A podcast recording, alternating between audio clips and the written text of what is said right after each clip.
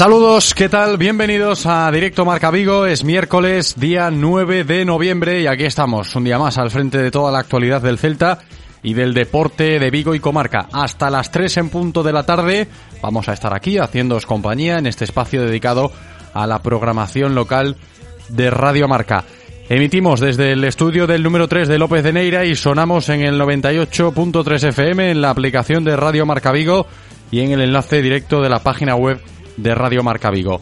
En cuanto al tiempo, decir que hoy el cielo en nuestra ciudad se va a mantener parcialmente cubierto durante toda la jornada con probabilidad de lluvia en algún momento de la tarde, más o menos como ayer, y las temperaturas se irán moviendo entre los 17 grados de máxima y los 13 de mínima. Y en cuanto a los contenidos del programa de hoy, os cuento lo que tenemos. La actualidad del Celta, empezamos por ahí, hace una semana que se fue Coudet, hace una semana ya de la llegada de Carballal al Celta, hace una semana estábamos aquí pendientes de todo lo que pasaba en el entorno del club para contaros cómo fue esa noticia del cese de Coudet y la llegada de Carballal, un miércoles bastante caótico aquel, hoy el panorama ya es completamente nuevo, no a nivel de resultados porque en su primer partido Carballal no pudo celebrar la victoria, pero en el club ya se han alejado de las discrepancias que tenían con el Chacho, porque eso era una realidad, y ya se han centrado en lo que tendrán que hacer durante el parón por el Mundial para perfilar el proyecto del nuevo entrenador portugués, insisto, por lo que sabemos, en sintonía total con el presidente y con Luis Campos. Hoy estamos pendientes de la comparecencia que va a ofrecer dentro de unos minutos el propio Carlos Carballal, rueda de prensa del entrenador del Celta antes de viajar a Madrid y jugar mañana contra el Rayo Vallecano, ese partido correspondiente a esta jornada liguera intersemanal que se está disputando. Nos han dicho que en torno a la una y media va a comenzar esa comparecencia de Carlos Carballal. Hablaremos del Celta hoy con análisis y opiniones encima de la mesa, tertulia, con Felipe Abalde y con Moncho Catalina, ¿vale? Con Felipe y con Moncho estaremos dentro de un ratito. Igual lo saludamos antes para ajustar los tiempos mientras esperamos por Carballal. Luego lo vamos gestionando, pero con ellos hablaremos hoy del Celta en directo Marca Vigo, con Felipe y con Moncho. Y al margen del Celta, vamos a hablar de más cosas. Vamos a estar con una de las jugadoras del Sardoma femenino, nuestro equipo vigués de fútbol femenino en Segunda Federación, que ha vuelto este pasado fin de semana a la senda de la victoria y como digo hoy valoraremos ese triunfo con una de las goleadoras blanquiazules, Nerea Cruz, protagonista con nosotros en el programa de hoy. Después hablaremos de fútbol sala, lo haremos con el segundo entrenador del IES Corusio Ganomagoga, David Portu, nuestro equipo de fútbol sala de Segunda B que jugó este pasado sábado en la central de Traviesas y consiguió una contundente victoria ante el Vilalba Futsal. Y a partir de ahí nos pondremos las zapatillas de correr. Primero para hablar con el triatleta vigués Antonio Serrat, que viene de conseguir la medalla de plata en las series mundiales de Bermudas. ¿eh? Está que se sale Antonio Serrat, la verdad es que está en un momento de forma extraordinario. Algún que otro resultado que igual no, no pudo celebrar como a él le gustaría en las últimas pruebas, pero en líneas generales creemos que está rindiendo muy bien nuestro triatleta vigués, Antonio Serrat. Y luego ya en la sección de atletismo, hoy sin Carlos Adán, no estará Carlos Adán con nosotros en la sección hoy porque ya sabéis que está en Nueva York. Nos lo dijo la semana pasada, que el domingo participó en la maratón de Nueva York. Si lo pillamos despierto, lo llamamos luego así medio de sorpresa, a ver si nos coge y le preguntamos qué tal le fue. Si no, seguro que nos lo cuenta la semana que viene.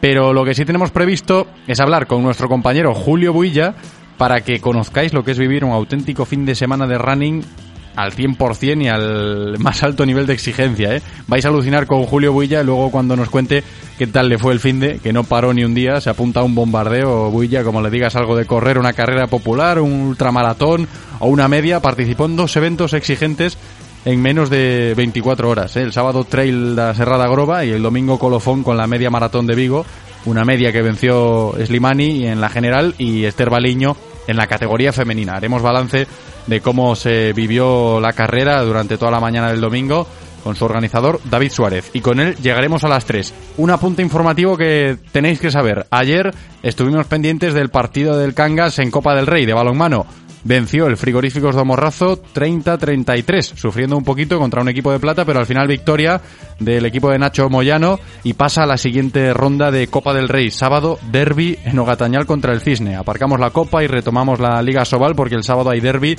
gallego en la máxima categoría del balonmano masculino español.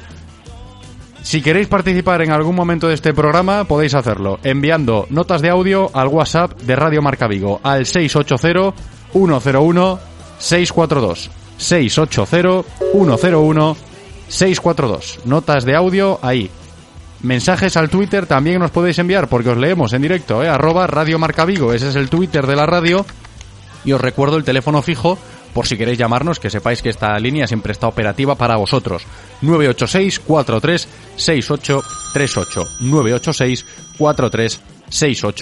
6838 986 43 6838 Bienvenido Andrés, preparado en la cabina técnica para sacar adelante un nuevo programa.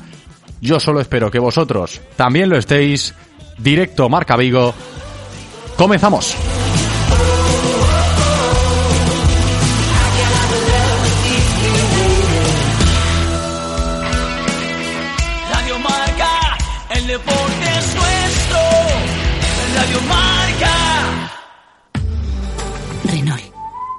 A veces hay que tener paciencia cuando quieres que te entreguen un vehículo nuevo. Con Fast Track Renault, la espera ha terminado. Descubre Renault Arcana Fast Track, aún más equipados y disponibles en 30 días. Ponte al volante de tu Renault en 30 días. Te esperamos en Talleres Rodosa, tu concesionario Renault y Dacia en Vigo, Nigrán, Cangas, Ponteareas y Ourense. Si pensamos en automóviles, hay fechas que marcan un antes y un después. 1909 nace Audi. 1916 nace BMW. 1926 nace Mercedes-Benz.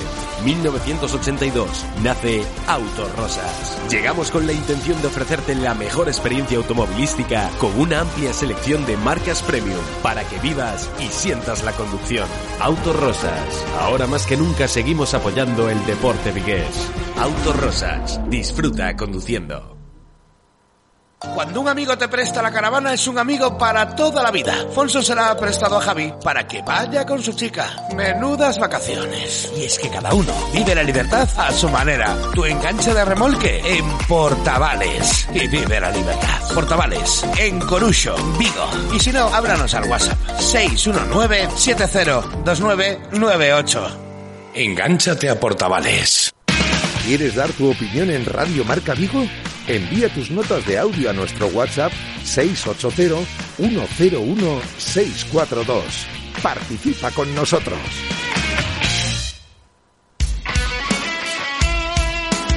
Radio Marca se. Radio Marca.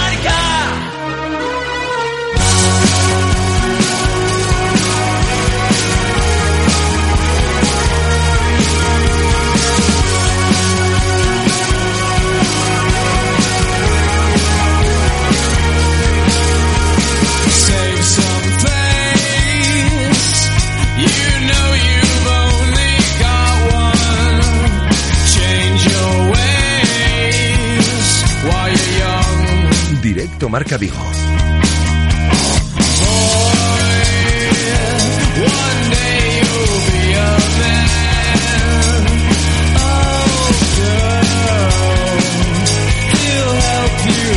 understand. José Ribeiro. Es la una y 16 minutos de la tarde, miércoles 9 de noviembre. Vamos ya con toda la actualidad del Real Club Celta. Un Celta que está a punto de terminar una nueva sesión de entrenamiento. Estamos pendientes de que termine ese entrenamiento del Celta en la Ciudad Deportiva Fauteza. Última sesión antes de viajar y jugar mañana su partido correspondiente a la jornada 14 del Campeonato Nacional de Liga. El Celta juega mañana contra el Rayo Vallecano y precisamente por eso se pasó por aquí ayer una persona que conoce bien a ambos equipos, tanto al Rayo como al Celta. Roberto Trasorras nos decía esto en directo Marca Vigo cuando hablábamos de ese partido que va a jugar mañana el Celta en Vallecas. Lógicamente el Rayo llega con una confianza espectacular, llega además después de hacer un gran partido contra el Madrid, la gente está muy ilusionada, eh, Vallecas seguramente vuelva a registrar una muy buena entrada, es un campo muy complicado para jugar de, de visitante porque la gente aprieta mucho, pero bueno, también si lo miras desde otro punto de vista, pues puedes, eh, bueno, puede haber algo de relajación entre comillas después de, un partido tan bueno ante un rival que te exige tanto a nivel emocional como el Madrid bueno, pues el Celta puede, puede sacar provecho de ello. Dependerá de, cómo salga el Celta, no de cómo salga el Rayo. ¿no? Eh, es muy importante en este caso que el Celta eh, lleve el partido donde le interesa, eh, meta mucho ritmo. Si es capaz de ponerse por delante, creo que va a ser importante. porque si no el Rayo, bueno, pues es un equipo que te arrolla. Eso es lo que piensa Roberto Trasorras sobre el partido de mañana entre el Rayo Vallecano y el Celta. Y también le hemos preguntado al lucense, actual entrenador del Lugo B, en el día de ayer aquí en este programa, si le preocupa la situación que está atravesando el Celta en este momento de la temporada. Es difícil de contestarte. Sí que es verdad que a mí me genera dudas. Eh, eh, lógicamente, estamos en una parte de la temporada donde, donde queda mucho, ¿vale? Eh, estamos hablando además que es una temporada típica porque ahora llega un mundial y hay un parón importante, pero las sensaciones que transmite no son buenas. Eh, a mí me da la sensación de ser un equipo frágil, de ser un equipo que, que sigue dependiendo excesivamente de Yago y, y eso muchas veces no es bueno, ¿no? Eh, Yago, eh, bueno, pues sí que ahí están sus números, ahí está, está su rendimiento, pero, pero también tiene una edad y también, bueno, pues tiene derecho a fallar, por decirlo de alguna forma, ¿no? Entonces, eh, da la sensación de que, bueno, pues todo se basa en que Yago esté bien, ¿no? Y, me parece peligroso porque si Yago se lesiona o si eh, entra, en, bueno, pues en una dinámica no buena a nivel de juego, a nivel de, de resultados personales, pues el Celta se va a resentir. Entonces, bueno, necesita reaccionar sobre todo como equipo. Eh, vamos a ver, vamos a ver la idea que trae este nuevo entrenador, vamos a ver cómo ajusta todo y, veremos, veremos sobre todo en este partido. Luego hay el parón, tendrá tiempo para trabajar, pero bueno, en este partido entiendo que ya se verá algo de lo que quiere el nuevo técnico. Roberto Trasorras, que espera ver algo de lo que quiere Carvallal ya mañana en ese encuentro contra el Rayo Vallecano. Estamos pendientes, os lo recuerdo, de la rueda de prensa que va a ofrecer dentro de unos minutos Carlos Carvallal, el entrenador del Celta, con vistas al Rayo Celta de mañana, ¿eh? comparecencia protocolaria antes del partido que podremos escuchar aquí en directo. Nos han dicho que en torno a la una y media ¿eh? están terminando el entrenamiento. Cuando terminen, pondrá Carvallal rumbo a la sala de prensa de Afauteza establecemos la conexión y escuchamos esa rueda de prensa en directo. Mientras tanto, vamos a ir metiendo más voces en el programa para seguir hablando del Celta, de todo lo que rodea al equipo, hoy con Moncho Catalina y con Felipe Abalde.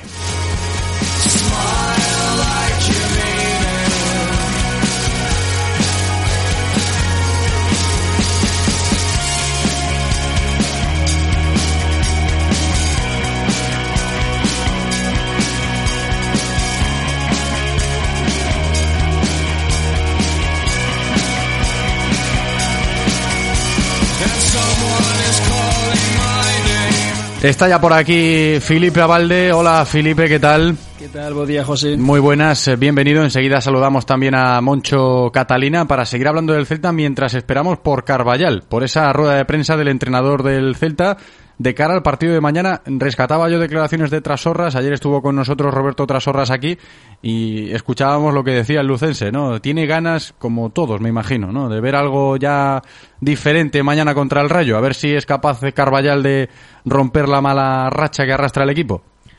Bueno, non sei se diferente en canto xogo, pero polo menos eh, que se se diferente en canto resultado, ¿no? Porque, como ben decía Trasorras, Estamos nun momento da tempada que sí que queda moito, eh, hai un 6, 7 semanas pois estábamos tranquilos, no? con esta puntuación que tiña o Celta, pero resulta que despois seis, sete xornadas eh, máis tarde mm, as xornadas pasaron e eh, o casillero de puntos pois non aumentou e caemos pois bueno onde onde so es caer cando cando acontecen estes resultados no? eh, estamos en posición de descenso e agora sí que se están encendendo as alarmas en, en Casa Celta unha porque o xogo non é bo os resultados non chegan e ademais eh, que irte ahora un mes de parón eh, mirando a clasificación como, como está, pois eh, pode ser bastante preocupante, ¿no? Hombre, la preocupación es real, ¿eh? De hecho, también antes, eh, escuchando lo que dijo en este programa ayer Roberto Trasorras, ¿no? Sobre eso de la preocupación, se podía leer entre líneas de que, aunque es difícil de explicar, ¿no? La dependencia de Yago Aspas sigue siendo mayúscula, puedes estar preocupado también por eso y sobre todo porque eh, el equipo está en descenso y los resultados a nivel positivo no, no salen, no están llegando. Más allá de las de lo que quieres rascar tú de aspectos positivos, pues si te aferras a la realidad, preocupado tienes que estar, ¿no? Si eres aficionado del Celta. Moncho Catalina, ¿qué tal? ¿Cómo estás? Buenas tardes. Muy buenas, Mon. ¿Tú estás preocupado o no estás preocupado? Yo llevo preocupado muchos años, José, eh, porque esta deriva no es no es puntual, no es no es ocasional, es una deriva que ves venir, ves venir en cada, prácticamente en cada temporada, ¿no?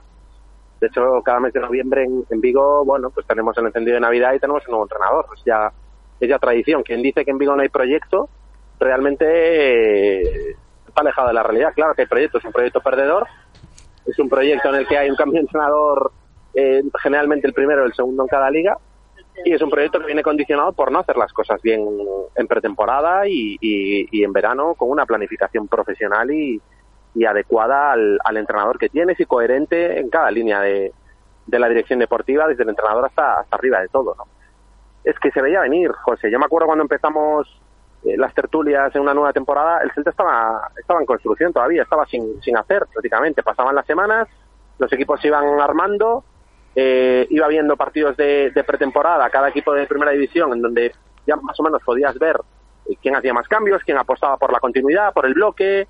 Y en Vigo mm, todavía faltaban prácticamente todos los jugadores por llegar, ¿no? Y, y se hablaba incluso de que Coudet estaba, estaba preocupado, incluso se, se, se rumoreaba que podía llegar a dejar el club, ¿no? Por, por, esta, por esta cuestión.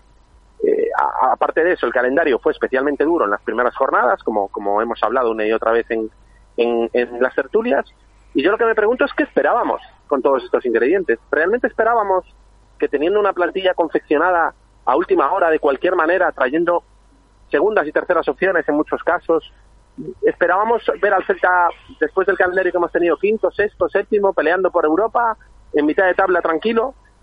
Por eso me llama mucho la atención que, que después del calendario duro que hemos tenido, es cierto que con tropiezos inesperados, como el de Valladolid, con muchos matices que hacer, como el empate en Getafe, que bueno, un equipo como el Celta empatar en casa en Getafe tampoco es ninguna tragedia, se, opte por, por romper otra vez la cuerda por un- con, un entrenador que realmente había demostrado que, estaba capacitado, independientemente del- de que nos gustasen algunas cosas más o menos, un entrenador que cuando llegó al Celta, el Celta era un, era un verdadero despropósito de equipo y lo puso a competir, lo puso a ser un equipo respetado en España. ¿no? Entonces, eh, yo estoy muy, muy, no, no es preocupado la palabra, estoy muy decepcionado y muy, y muy con mucho hartazgo, ¿no? De, de, de ver situaciones eh, injustas, por un lado, porque me- el otro día la, rueda de prensa de Coudet, independientemente, insisto, de que de que hay cosas que a Coudet a mí no me gustaban y, probablemente a muchos otros aficionados tampoco, pero el otro día a mí la rueda de prensa de Coudet me deja muy mal cuerpo, muy mal cuerpo, porque creo que es una situación eh, tremendamente injusta y, y- y mal llevada también incluso en lo humano, es decir, eh,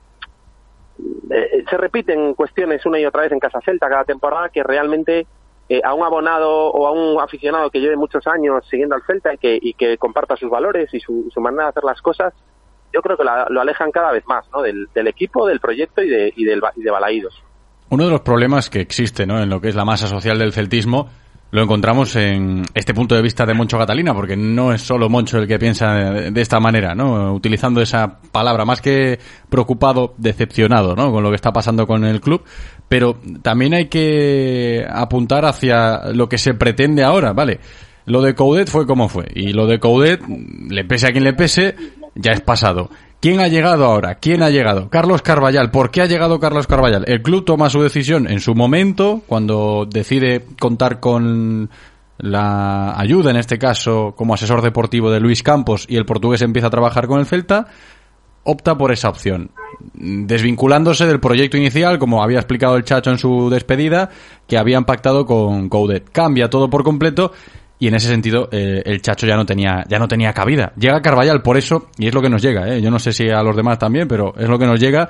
Ahora mismo Carvallal, Luis Campos y Carlos Mourinho están en la misma barca. Entonces, a priori, excusas no, puede, no pueden existir. Felipe, estamos pendientes, insisto, ¿eh? de la rueda de prensa de, de que puede empezar dentro de unos minutos.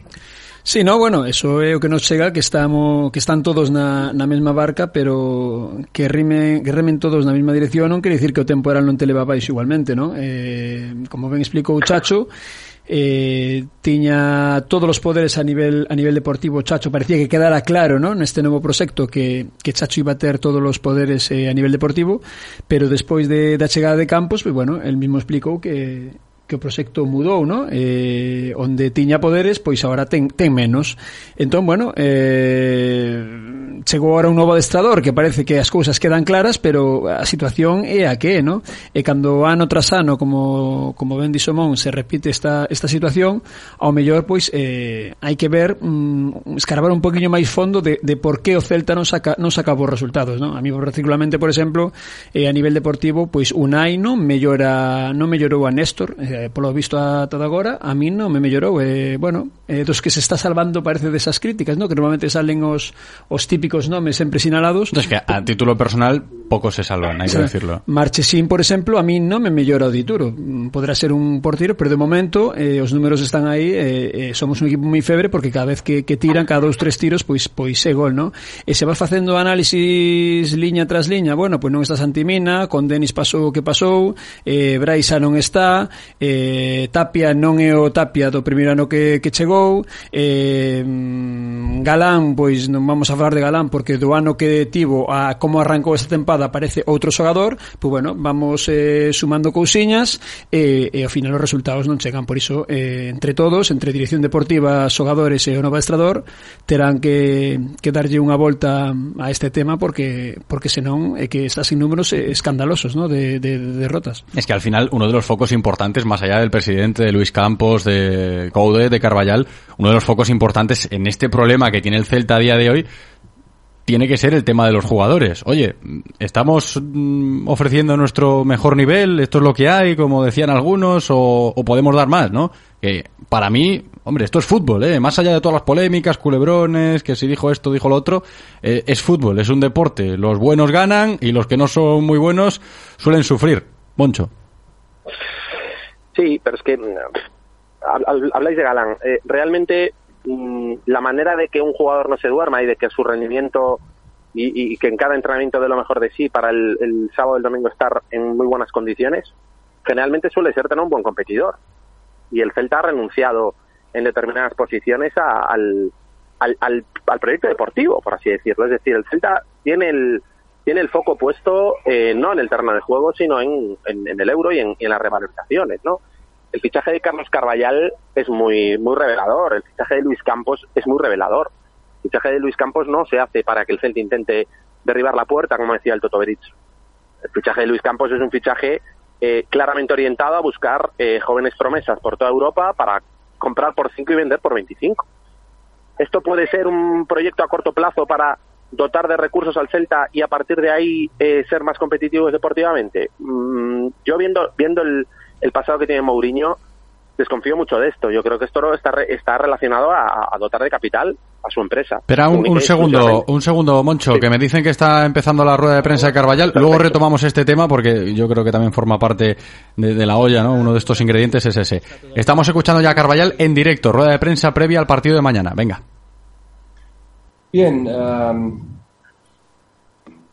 recibimos a Gabriel Veiga de, de- de la suspensión ehm, y tenemos en duda a Iago Aspas que ha sufrido un toque ayer. Eh, ha entrenado hoy, pero condicionado y está en duda para mañana para el partido. ¿Y canto de grave ese toque?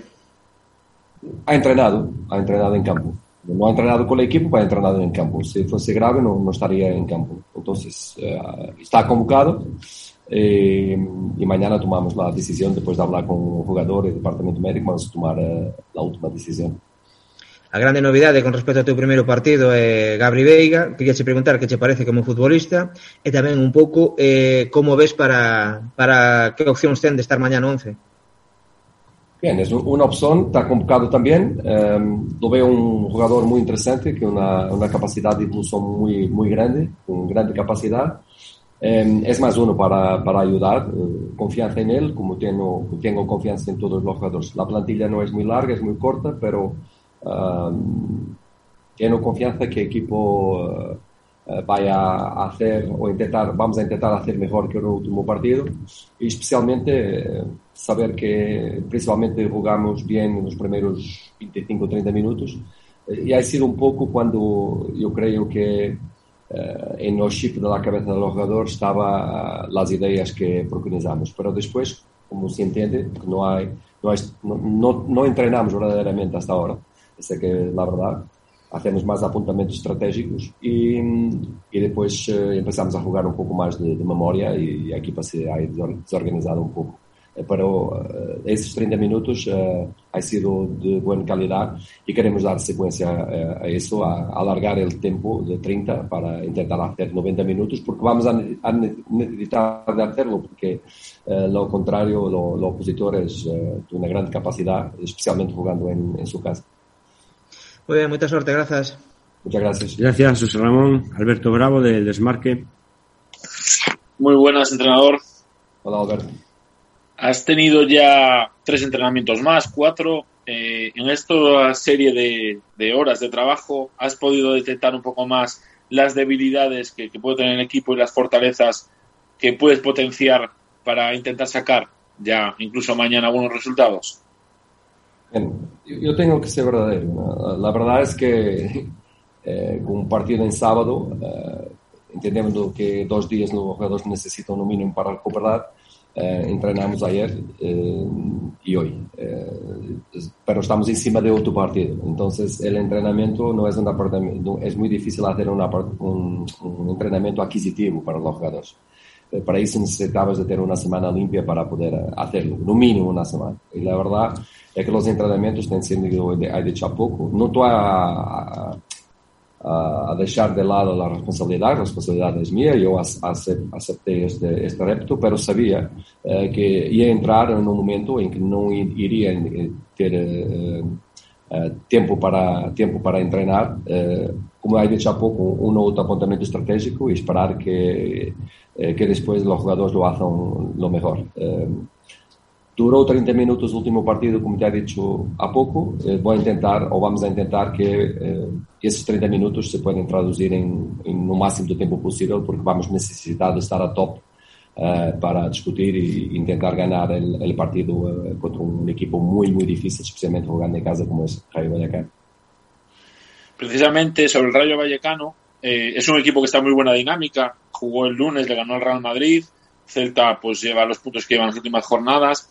Eh, además estáis encajando bastantes goles. Eh, ¿Has previsto de alguna manera pues reforzar el sistema defensivo, eh, jugar con más mediocampistas? ¿Tienes algún plan para, para intentar que, que, esa cantidad de goles que le están metiendo al Celta pues se pueda cortar ya, ya en este próximo encuentro?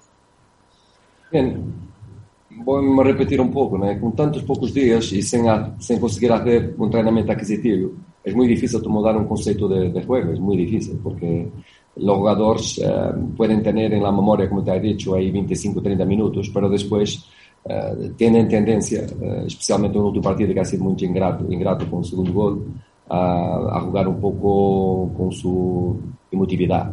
Ese ha sido nuestro trabajo, intentar hacer un enfoque mayor en, en, la, en la parte específica, intentar que los jugadores uh, jueguen más juntos, que tienen maior capacidade uh, de se juntar e criar dificuldades à, à portaria, à, dificuldade ao adversário, para ao mesmo tempo nunca uh, perder o sentido do gol, porque nosotros también, como la equipo, tenemos una matriz ofensiva que queremos hacer gol. No queremos hacer de repente una equipa muy defensiva porque ese no es nuestro estilo, pero uh, una equipa ofensiva tiene que saber defender y estamos a intentar trabajar a trabajar en ese aspecto para, para mejor, mejorar al equipo y vamos a ver si, si mañana uh, hay alguna evolución o no, entendiendo otra vez uh, que no, no, no, tivemos tiempo ainda para hacer un, un cambio estructural ni, ni, ni siquiera entrenamientos adquisitivos. Muchas gracias, mister. Gracias. Gracias, Alberto. Gracias. Gracias. Roberto Carlos Carballo, de la Radio Galega. Hola, que tal, eh, Carlos, que tal? Moi boa tarde. Cando falabas de, do toque de, de Iago, intuimos que algo muscular, non? Un aviso muscular ou un golpe físico. Hola, Roberto. Uh, ha sido un pequeño estiramiento, pero sin, uh, sin consecuencias en términos de exame ima imagiológico. Es más las sensaciones del jugador. Entonces, significa que no es grave, pero uh, estará en las sensaciones del jugador poder jugar mañana o no. Por eso, por eso mismo, es, por no ser grave, es que entrenó en el campo hoy y vamos a ver mañana. O problema é que eh, co, co liderato que ten Iago Aspas pode influir moito eh, psicolóxicamente a súa presenza ou non no campo pro, pro equipo?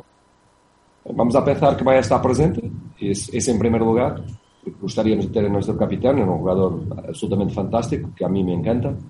Se não estiver em campo, vamos a ter 11 jogadores de Celta a, a pelear pela, pela, pelos três pontos, isso seguro. E depois a, a ter lo melhor e, e entendo que isto é um desporto de equipo e nos desportos de equipo eh, dependemos essencialmente, em primeiro lugar, sempre da equipo. E depois, uma boa equipo eh, pode hacer com, la, com que as individualidades puedan acrescentar.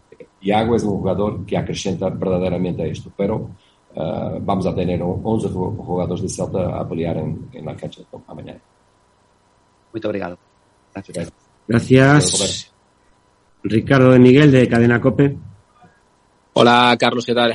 Buenas tardes. Eh, quería eh, buenas Eh, vamos a pensar positivos de que Yago va a llegar al partido, podrá jugar. En caso de que no, incluso te planteas la opción eh, de, jugar con, con Gonzalo y con Larsen, con los dos en punta, aunque son de un estilo más bien parecido, o preferirías meter a un hombre un poquito más atrás y jugar con un solo punta puro.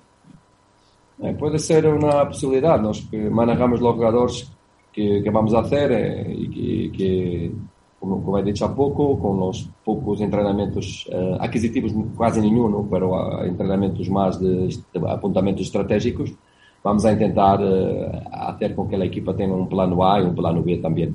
Um, el plano A e o plano B se vai a decidir mais ah, depois quando tivermos um mês para preparar a equipa eh, preparar el equipo, eh, ahí vamos a tener más tiempo para preparar el plano A, eh, cuál será la opción de plano A y después de plano B. En este momento, como te he dicho, eh, creo que es una actitud inteligente, intentar aprovechar lo máximo que estaba bien en, atrás y intentar rectificar un otro error. Y relativamente al posicionamiento de los jugadores, podemos jugar con uno, pero podemos jugar con dos también. Eh, sobre, sobre el Rayo, ¿qué te parece? Bueno, ha hecho un arranque de temporada muy bueno, tiene 21 puntos, está octavo clasificado. ¿Qué, análisis haces un poquito de vuestro rival y qué tipo de partido esperas, sobre todo mañana, en su estadio donde son más fuertes todavía? Sí, un equipo fuerte, un equipo principalmente a jugar en, en casa, que es un equipo muy fuerte, muy agresivo en un buen sentido de- del termo de, de la palabra. Em, un equipo que tiene capacidad también individual, que juega muy bien por las bandas, tiene cuatro jugadores en las bandas muy fuertes. Em, un equipo, sin duda, una verdadera equipo también, porque juega siempre junta, ataca con mu- muchos jugadores, defiende con muchos jugadores también, interpreta bien el, el, el juego de su entrenador.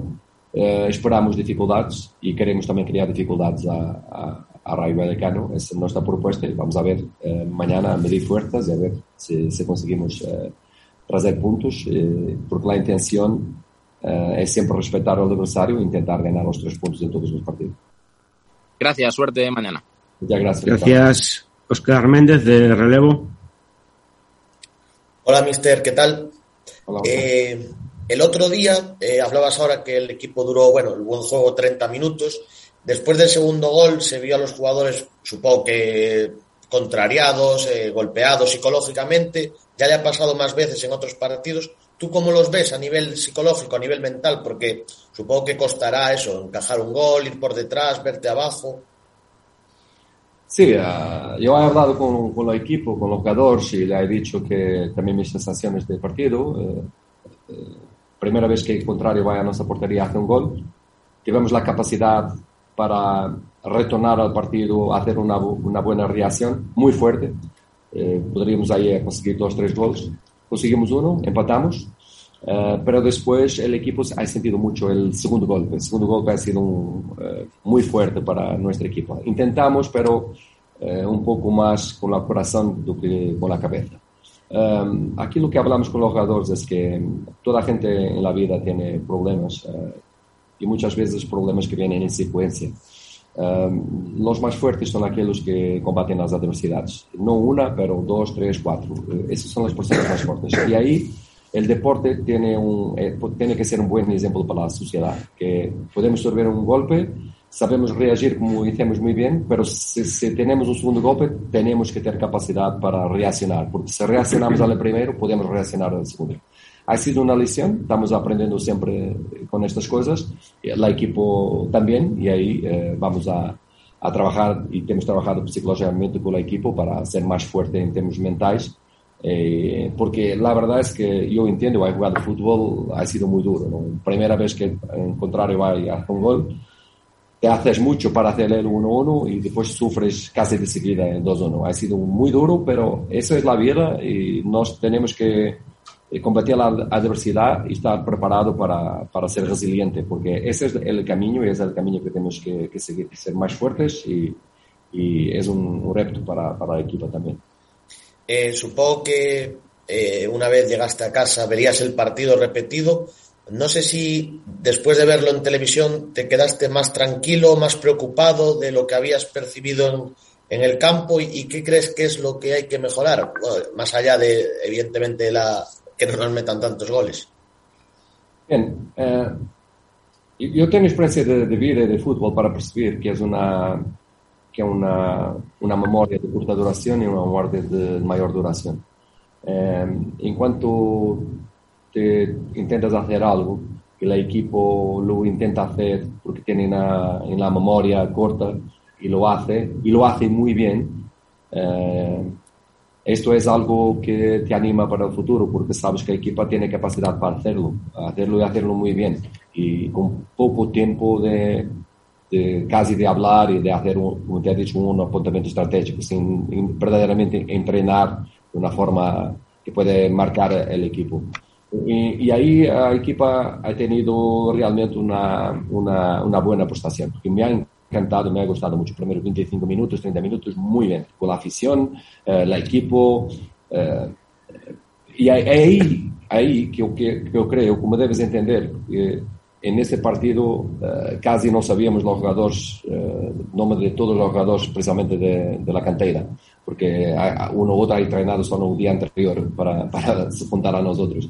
Y con tan poco tiempo no, nos ha gustado uh, mucho de ese, de ese, momento. Y ese momento que eh, nos vamos a agarrar, porque ese es nuestro indicador que equipa tiene competencia, que tiene valor y que en el futuro con más tiempo, con más conceptos, con com, com, entrando não para a memória curta, pero para a memória de longo prazo, médio e longo prazo, eu creio que a equipa vai, vai, vai seguramente navegar em, em uma posição completamente diferente que está neste momento. Pero Gracias. Mucho trabajo, mucho trabajo por la frente, seguro. Gracias y suerte mañana. Gracias. Gracias, Oscar. Clemente Garrido, de Diario As. Hola, buenos días. Hola, eh, primero preguntarte que, a pesar de tener 50 horas de descanso más que el Rayo Vallecano, eh, no se plantea un cambio en el plan de partido, porque bueno, históricamente el le gusta jugar desde atrás, pero el Rayo apretando es uno de los equipos eh, más temibles de la liga. No sé si el plan es jugar más en largo en este partido. Bien, estudiamos al adversario, sabemos que es un adversario que presiona bien, pero eh, la verdad es que nuestra equipa no tiene mucho el, el sentido del juego largo, eh, tiene un sentido más de, de, de juego corto. Eh, como te ha dicho antes también, no es posible hacer cambios conceptuales en, en, dos o tres entrenamientos, no es posible. Eso Ehm, pero hai apuntamentos estratégicos. Hai muitos apuntamentos estratégicos relativamente aos pontos fortes que tem Raio Vallecano, que são muitos, e, e, há alguns apontamentos também, a algumas debilidades que, que a equipa tem, como todas as equipas têm. Então, a preparação de um, deste partido é parte, parte, parte por aí, por a saber os pontos fortes do adversário, tentar combatê-los e depois também explorar uma outra debilidade que a equipa tem para fazer, fazer gols, porque a intenção cuando vamos a un partido, eh, siempre en mente, sea cual sea el adversario, e intentar hacer gols y ganar. Y con esa mentalidad que vamos a entrar mañana. Por otro lado, eh, el otro día hizo debutar a Willow Schweber, que no había jugado hasta ahora. Eh, creo que el único jugador de la plantilla que queda sin jugar es Kevin. Eh, no sé si le, le, ve preparado ya para, para asumir el, el, rol de jugar. Es un futbolista que siempre que ha jugado ha cumplido. Con Caudete en estas últimas fechas no ha tenido protagonismo. ¿Usted lo, lo, lo, ve preparado ya para jugar?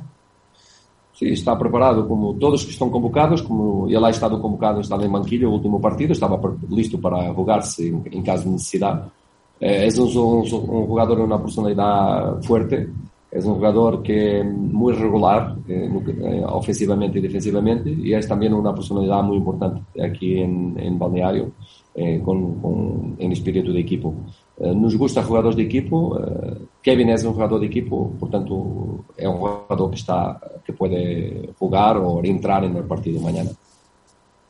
Vale, muchas gracias. Buenos días. Gracias. Gracias, Clemente. Eh, Javi Campa, de Atlántico Diario.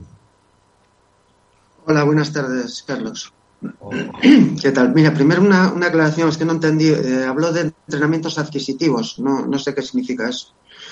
Bueno, a- a- son aquellos entrenamientos que tú tienes una sesión que puedes eh, hacer, em, digamos, el jugador hasta casi al límite eh, de su capacidad táctica, técnica y física. Eh, y ahí hay una incorporación de aquello que estás a hacer. Haces algo que te marca, que tiene una intensidad muy cerca al, juego, o un campo pequeño o grande, en que los jugadores asimilan la, idea de aquello que están a hacer.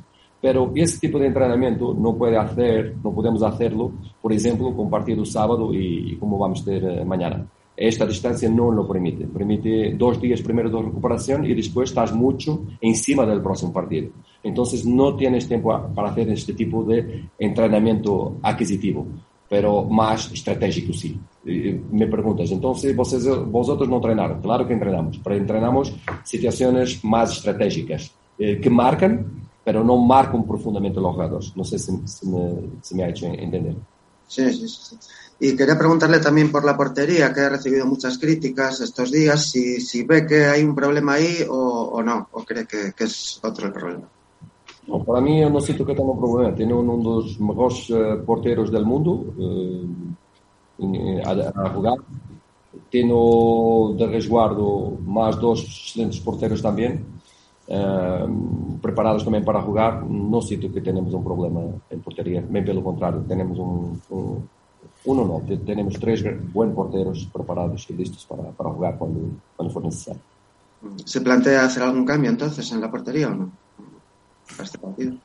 Yo no puedo, como debes entender, Javier, no voy, a, no voy a entrar a decir quién va a jugar o se voy a cambiar, tienes que esperar mañana, ¿no? Pero, eh, porque los, los jugadores que todos están en convocatoria, todos pueden jugar mañana. Entonces, no voy a adelantar si voy a, si voy a jugar uno o jugar otro, como, como entiendes. Vale, pues nada, muchas gracias y buena suerte, Carlos. Gracias, Javi. Por último, damos la bienvenida a Jaime Conde de Faro de Vigo. Nos alegramos mucho, Jaime, de tu regreso. Gracias. Hola Carlos, Eh, no sé si conoces eh, Vallecas, eh, las peculiaridades que tiene. No sé si eso te, te preocupa por, por las dimensiones que tiene el, el campo, un poco por, por el ambiente que, que, que crea la afición del Rayo. No sé, estoy identificado, sí, se- tiene dimensiones más reducidas que lo normal, tiene las mínimas, tiene una afición también que tiene mucho impacto en los jugadores. Eh, algo que también que nos- nuestros jugadores eh, lo conocen también. Hay alguna especificidad, pero en, en la práctica es un, es un campo de fútbol en que van a estar 11 jugadores de cada lado, un poco más corto es verdad, pero van a estar 11 jugadores de cada lado con arbitraje y el nuestro enfoque principal eh, va a ter- va- vamos a ter que tenerlo en la especificidad del juego, de, de puntos fuertes y débiles del adversario y intentar, eh, intentar ganar los tres puntos. Creo que ayer estuvo con vosotros eh, Luis Campos, os hizo una visita, no sé qué os transmitió para este partido, para... Sí, no ha hecho ninguna reunión conmigo en particular, ha hecho una reunión colectiva y solo de confianza, usando también su sentido crítico, cuando digo crítico, positivo y negativo también, y a- acima de todo eh, una mensaje fuerte de confianza para todo el grupo por la competencia que el grupo tiene, de muchos jugadores que tenemos aquí, que muchos que vienen del año pasado y de pasado en Celta, como otros eh, jugadores que se han incorporado en el equipo, que tiene un pasado de, de grandes clubes eh, a nivel internacional y, y aquí también en España. Y por ahí, eh, so, acima de todo, un- una palabra de confianza que, que me, que me ha encantado a mí en particular y creo que también a, a todos la forma como Luis se ha expresado con, con todos nosotros. Y han hablado de la posibilidad de, de buscar algún refuerzo para, para enero. No, no, no, no, no, no, llegamos la semana pasada, ¿sabes?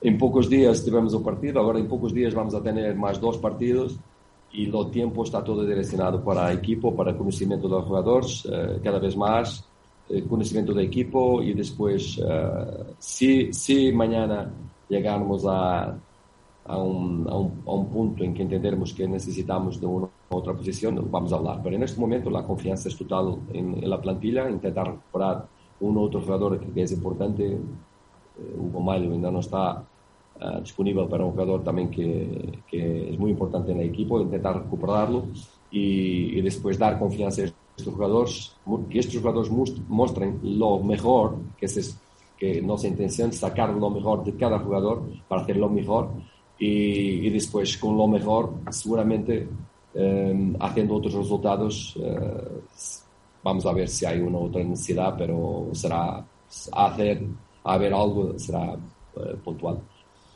Muy bien. Gracias y suerte mañana.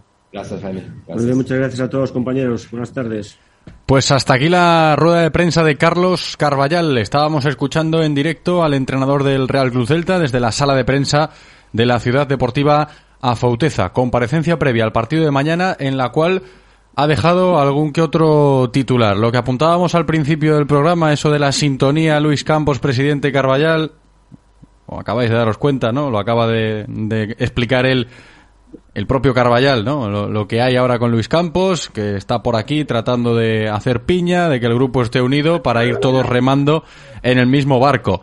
Y luego la, la, gran noticia, ¿no? Lo que tenemos que comentar y valorar, que también lo confirmaba Carballal en esta rueda de prensa que acabamos de escuchar. Es duda y aguaspas para el partido de mañana, que ayer al parecer sufrió un golpe en el entrenamiento. A priori a nosotros no nos había llegado nada porque tampoco tenían en cuenta esa, esa molestia. Iba a quedar tan solo en un golpe, pero claro, mira, tal y como ha ido la mañana, igual le molesta un poquito más y por eso han tenido precaución que ha entrenado al margen, que es duda para lo de mañana. Igual alguno está temblando, Felipe. Bueno, eh, sí, a verdade que un motivo no, no sei se para tremer, pero para preocuparse sí, ¿no? Porque eh, estamos en situación para que o mellor xogador do Celta é máis desequilibrante, pois o mellor non poda formar parte de, da partida, non? Agardemos que se esa se xa un golpe e, e aínda que non este ao 100%, pois eh, só a presencia de Iago pois eh, modifica tanto o comportamento do rival como o comportamento dos seus propios dos seus propios compañeros. Entón, para mí se quería unha sería unha baixa eh, importantísima, aparte sen, sen contar, ¿no? porque ti vendís non, non tiñamos eh, nova de nada. No, e además ayer, eh, joder, podemos decir, estuvo por la tarde firmando autógrafos en el Corte Inglés, sin cojear, en perfectas condiciones. Sí, no, pero es que no Corte Inglés non hai que correr. No, está claro, pero bueno, si, si fuese una lesión de gravedad, ayer no estaba en, en esa firma de autógrafos y, y, estuvo, aunque se fue un poquito antes, luego se quedó ahí aguantando el chaparrón, paciencia, que yo entiendo, estuve por allí, me acerqué a ver qué tal el ambiente, mucha gente protestó y se quejó, claro, estaban haciendo cola para ver sobre todo a Yago Aspas y no se quedó hasta el final Yago por una urgencia que le surgió y, y, claro, la gente luego se quedó ahí medio decepcionada, ¿no? Porque bueno, non sei se moitas veces son, son urxencias ou todos sabemos que, que os xogadores estes compromisos comerciais moitas veces pois non, non os levan de, de bo gusto. Sí, ayer, ¿no? ayer paciencia estuvo mm. él, hasta el final estuvo paciencia, Yago estuvo hasta la mitad del acto, luego se marchó y por eso la gente se mosqueaba un poco, pero digo que ayer por la tarde estaba en perfectas condiciones para poder acudir a a ese compromiso comercial en el corte inglés firmando autógrafos y aguaspas y por eso todos contaban que lo del golpe de, de, ayer por la, en el entrenamiento no, no, iba a ser nada. Lo que pasa que hoy cuando se pone a correr, pues mira, la explicación de Carballal tuvo que entrenar al margen por si las moscas, ¿no? Precaución con Yaguaspas entre algodones, duda para el partido de mañana. Y yo, analizando la situación, decía, hay que reírse, ¿no? Igual, igual Moncho, y voy contigo, como los del Madrid, ¿no? Se está reservando porque quiere llegar bien al Mundial, Yago Aspas. A ver qué pasa el viernes, ¿no? Con la lista de Luis Enrique. Faltaría más. Es el colmo ya esto. A ver, no, no creo que tenga muchas esperanzas puestas en la lista. Realmente, si es un poco realista. Um, a ver, esto puede pasar. Eh, cuando tienes una dependencia tan grande de un jugador, claro, cada vez que estornuda eh, te echas las manos a la cabeza. Y es un jugador que tiene 35 años, por lo tanto, independientemente que un golpe puede dejar fuera de una convocatoria a cualquier jugador independientemente de su edad, es obvio que, que cuanta más edad tienes, pues más problemas puedes llegar a tener en el apartado físico con la carga de, de partidos, ¿no? Es un problema que venimos arrastrando, esa dependencia durante muchísimos años ya, y que la dirección deportiva pues no le está, no está siendo capaz de, de poner de poner un poco de freno y de, y de repartir un poco el peso, el peso específico del resultado en, en el resto, ¿no? Veremos, veremos. A mí las palabras de Carvallal me deja un poco frío. Tengo la sensación de que, de que él eh, tiene la vista puesta en el, en el Celta post-parón, post-mundial. Y todos esos puntos que se están yendo ahora no vuelven. Eh, la derrota contra los Asuna, eh, no, no, no vamos a, a tener una, una segunda oportunidad. Y si mañana no van bien las cosas, lo mismo. Tengo la sensación de que estamos tirando buena parte de la, de la primera vuelta eh, esperando a que haya una reacción una reacción inmediata después del mundial. Y es un peligro. Es un peligro porque eh, partes ya en enero con un déficit muy grande y ya no es la primera vez que nos sucede. Nos sucede hace dos y tres temporadas y después el la, la, la, la mochila llena de piedras pesa mucho em, ese déficit para salir de abajo y llegar a mitad de tabla te cuesta mucho. Entonces yo realmente estoy bastante bastante preocupado con, con cómo lo que escucho, con esa complacencia, con esa con ese me da la sensación de que hay poca poca intensidad de cara al partido de mañana, no se está hablando de lo mucho que se juega el Celta, de que hay que salir de descenso eh, lo antes posible porque después va a costar un mundo. Y bueno, veremos, a lo mejor es una sensación mía que tengo y, mañana el Celta gana cómodo en, Vallecas, pero tengo la sensación de que hay demasiada complacencia y demasiado eh, demasiada tranquilidad en base al- a la situación muy grave en la que está en la que está el Celta. Y después no sé si lo he entendido bien lo, lo he escuchado mal pero creo que ha dicho que, te- que, que Marchesín es uno de los mejores porteros del mundo Sí, lo ha dicho, lo ha dicho. Eh, o sea, pues muy bien lo, lo está disimulando bastante bien yo no, no dudo que pueda pueda hacerlo pero hasta ahora eh, si es uno de los mejores porteros del mundo lo está lo está disimulando bastante bien Marchesín. Se reía Felipe con esto también, ¿no? Que, que decía Carvallal lo de la portería cuando le preguntaban por ello porque está siendo uno de los grandes déficits. El pobre Marchesín no lo está pasando nada bien, ¿eh? Desde que llegó aquí el portero argentino, pues no, no ha tenido buenas actuaciones y claro, echas mano de las estadísticas y, y lo ubican a nivel de porcentaje de tiros que le hace y goles que le encajan pues lo ubican en, en, en, el peor portero de las cinco grandes ligas, ¿no? A, a, efectos colectivos, ¿no? Se habla del Celta, pero claro, el portero es él y es lo que le toca aguantar ahora a Marchesín, sí, que estaba ah, en la prelista de Argentina y, y, lo ha quitado Scaloni ya de, de esa prelista de, de, los futbolistas argentinos para ver, el Mundial. Eh, José, pienso que realmente o, Osogo en sí está siendo también muy insusto con, con Marchesín, porque, claro, eh, te mira esos números, eh, eh ese de cada tres veces que te tiran, pois un e gol, eh, os números están, están aí, ¿no? Pero bueno, e que tiras de historial dos goles e, e tampouco dis, bueno, non, non fixo ninguna gran cantada, ningún error de bulto, incluso parou dous, tres penaltis, ¿no?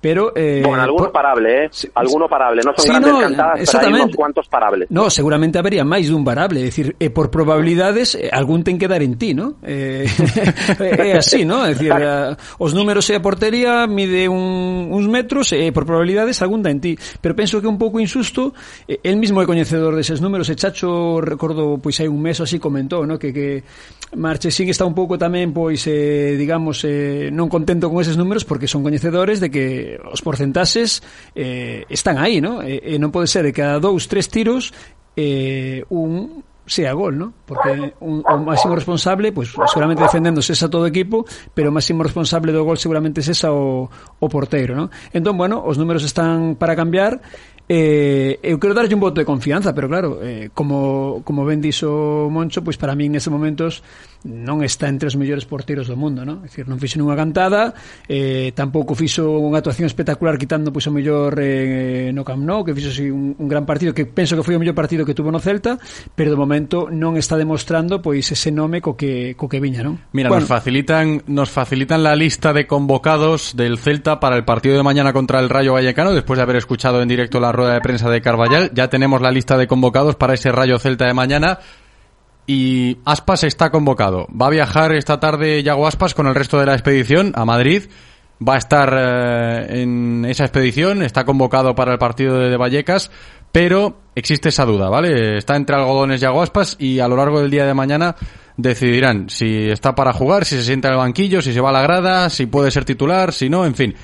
Pero convocado está Iago Aspas y por concretar la convocatoria sigue contando Carballal con los chavales del B que estuvieron el otro día ante Osasuna en el banquillo de Banca Balaídos, Miguel Rodríguez, Hugo Álvarez, Coque Carrillo, Tincho y Pablo Durán. Gabri Veiga vuelve, ¿eh? Gabri vuelve, ya lo sabemos.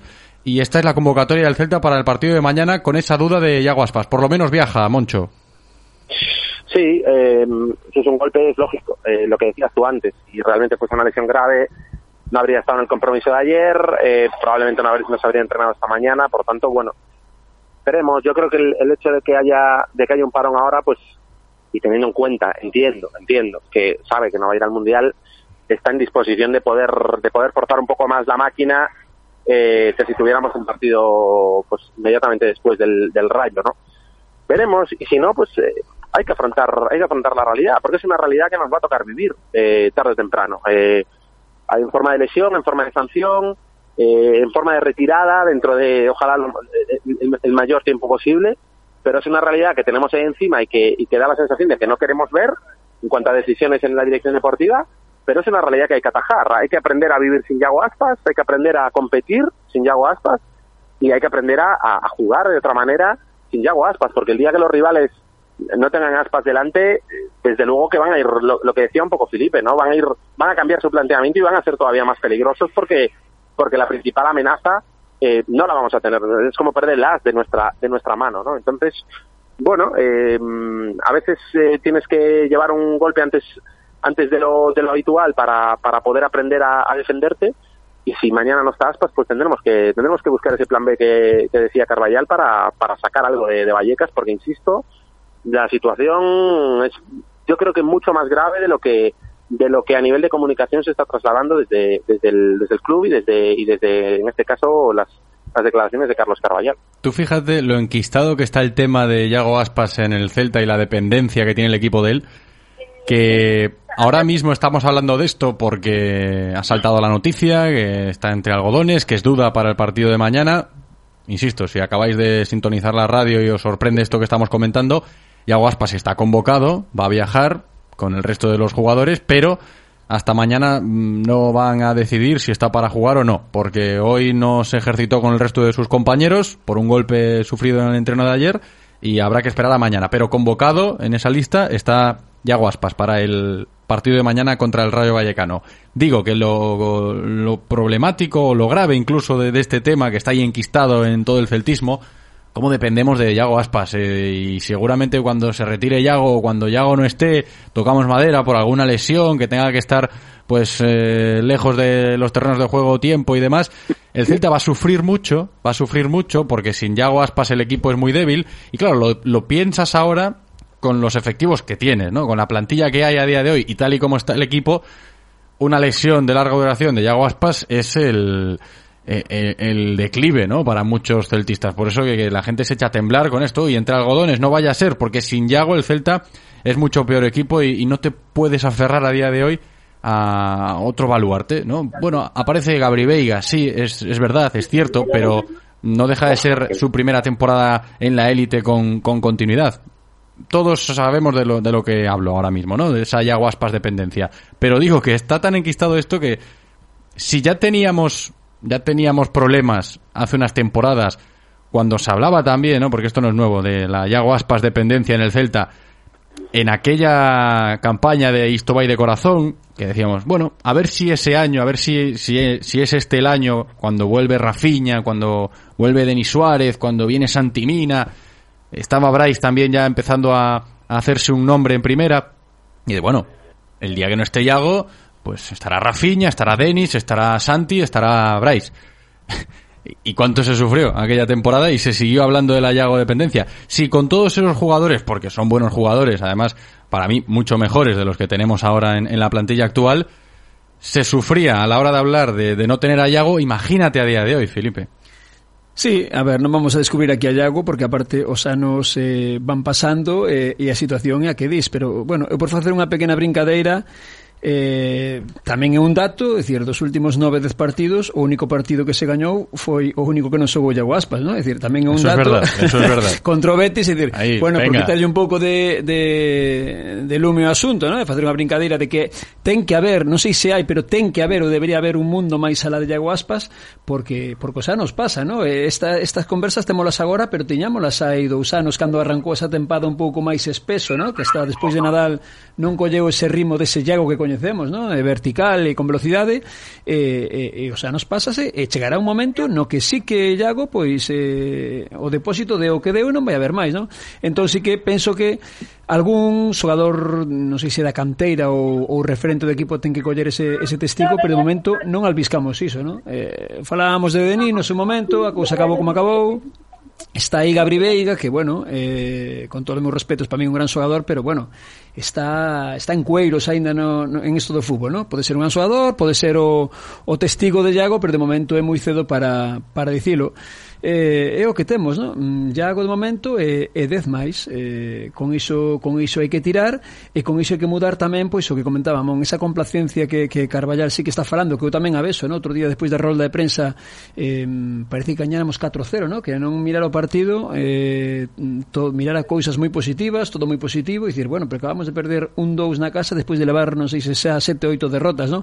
Eu penso tamén que iso ven un pouco coa campaña de que eh, el acaba de chegar, é un recén chegado, é un pouco pouco con esa campaña de, de sacarlle pois tensión esas cabeciñas, liberar esas mentes deses xogadores que empezan a estar xa un pouco un pouco atenazadas e cando a cabeza non vai eh, as pernas van pior, no? Penso que pode ir un pouco por aí para que el tentou plantexar unha idea que os xogadores vayan a morte con esa idea que el plantexe aínda que o primeiro o primeiro revés foi os dous días de chegar, no? Bueno, eh, psicolóxicamente tamén hai que manexar estas situacións el terá que plasmar a súa idea a medida que pasen os adestramentos e penso que o de, o de liberar esas mentes e, e potenciar as cousas que se fan ben e ocultar un pouco as cousas que se van mal ven tamén por aí, ¿no? porque os xogadores se sintan eh, válidos e, e, e conformes coa idea que, que, o, que o adestrador plantea A ver, e para mañana ¿cómo estáis pensando en ese partido? Porque tenemos que terminar la tertulia ya allanando el terreno de cara a la previa que haremos mañana de ese Rayo Celta Moncho, que, que es un escenario complicado, tal y como está el equipo, ir a Vallecas, yo lo decía ayer, pues igual no, no escogía este partido, ¿no? En este momento de la temporada, lo de ir a Vallecas a jugar contra el Rayo, Mon. Hombre, desde luego creo que favoritos no somos, ¿no? Cualquier quiniela que haya por España, mm, la mayoría estoy convencido de que de que pondrán uno, una X, pero un 2 buscando la pasta, lo único. Eh, a ver, es un campo históricamente muy complicado, muy poco propicio. Eh, vamos, en una situación terrible, pero es que el fútbol suele premiar este tipo de, de situaciones. Cuando peor pinta es cuando a veces se te abren, se te abren las nubes y aparece y aparecen los rayos de sol y aparece la esperanza, ¿no? Y es un poco a lo que a lo que te tienes que agarrar.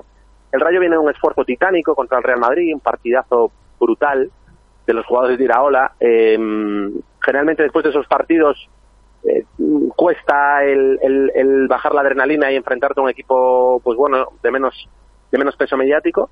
Y por ahí podemos encontrar la manera de, de ser dominadores y de imponer un poco nuestra frescura física, ¿no? Eh, es difícil, es difícil, es un campo complicado, es un campo que no se, no se adapta a, a, lo que estamos acostumbrados, a nuestras circunstancias, pero lo que hay que tener es, es exigencia, es intensidad y, y, y, dejar de lado, insisto, lo que comentábamos ahora, esa complacencia, esa ese no pasa nada por perder los partidos, que no solo, insisto, viene de, de Carlos Carvallal, sino que te das eh, te da la sensación de que viene de muchos de muchos eh, ámbitos diferentes del club. no Yo cuando escucho a diferentes jugadores al acabar los partidos en, en ese micrófono a pie de campo, tengo la sensación de que de que falta de que falta carácter en el equipo, de que falta intensidad, de que falta carácter ganador y de que en, en, algunas ocasiones justificamos las derrotas, pues bueno, que somos un equipo para estar abajo y que hemos tenido ocasiones y que el fútbol no nos da lo que ponemos en el campo, que tenemos mala suerte. No me gusta, no me gusta lo que escucho en, lo, en los micrófonos y, y, me da me da que pensar, me da me da sensación de que de que hay un problema de exigencia y de y de y de carácter en el en el equipo, en la plantilla y en, y en la dirección deportiva. Entonces, bueno, yo creo que a lo mejor la manera de salir de esta situación no es tanto liberar las mentes y liberar depresión, como dice Carlos Carvallal, sino de, de pues a lo mejor de dar un puñetazo a la mesa y de, de decir, señores, somos un equipo eh, profesional de, primera división con una historia muy grande detrás y aquí hay que exigirse lo máximo en cada partido, en cada entrenamiento, porque es la manera de, salir de esta situación y olvidarnos ya de, paños calientes y de, y de que queda mucho y de que estamos teniendo mala suerte, realmente. Vamos a escuchar un par de oyentes. Enseguida estoy contigo, Felipe, pensando en lo de mañana, a ver cómo estás tú, optimista, pesimista, pensando en el escenario de mañana contra el Rayo. Pero antes, un par de voces que nos llegan al WhatsApp de la radio, oyentes que participan en el 680-101-642. Hola, buenas. Estoy leyendo y escuchando en varios sitios, incluido vuestro programa, eh, críticas a los números del ARSE y sinceramente, en mi opinión, eh, estáis siendo muy injustos. Me explico. Sinceramente, ¿cuántos balones, cuántos pases en ventaja para encarar a portería ha recibido Larsen? Poquísimos. ¿Cuántos centros en condiciones para poder rematar que tú hayas dicho, cómo no has rematado eso o qué mal remataste, ha recibido? Poquísimos. Los poquísimos que recibió, que fue el pase en ventaja de, de Cervi, regateó al defensa y le regaló el, el gol a Óscar Rodríguez. Cuando debutó, un remate, uno de los pocos buenos centros que tuvo, remató al poste. Y un gol anulado, el- anulado el otro día eh, por fuera de juego de Yago Aspas. Es que me parece súper injusto. Además de que a Larsen lo están buscando, lo están usando de boya. Es decir, cuando el Celta no es capaz de sacar el balón desde atrás, tienen la tranquilidad, la tranquilidad de dar un balón hacia, ar- a- hacia arriba porque gana el 90% de esos balones. Que no van a ningún lado, él los baja, los controla y los devuelve. ¿Qué más se le puede pedir? ¿Qué más se le puede pedir? A ver, no sé, A ver, bien es cierto que en su día eh, Chacho nos, nos recogió de la lona y nos hizo ser pues un equipo importante en España. Nos reflotó. Pero en la vida todo tiene sus ciclos y todo tiene sus momentos. El Chacho estuvo aquí dos años.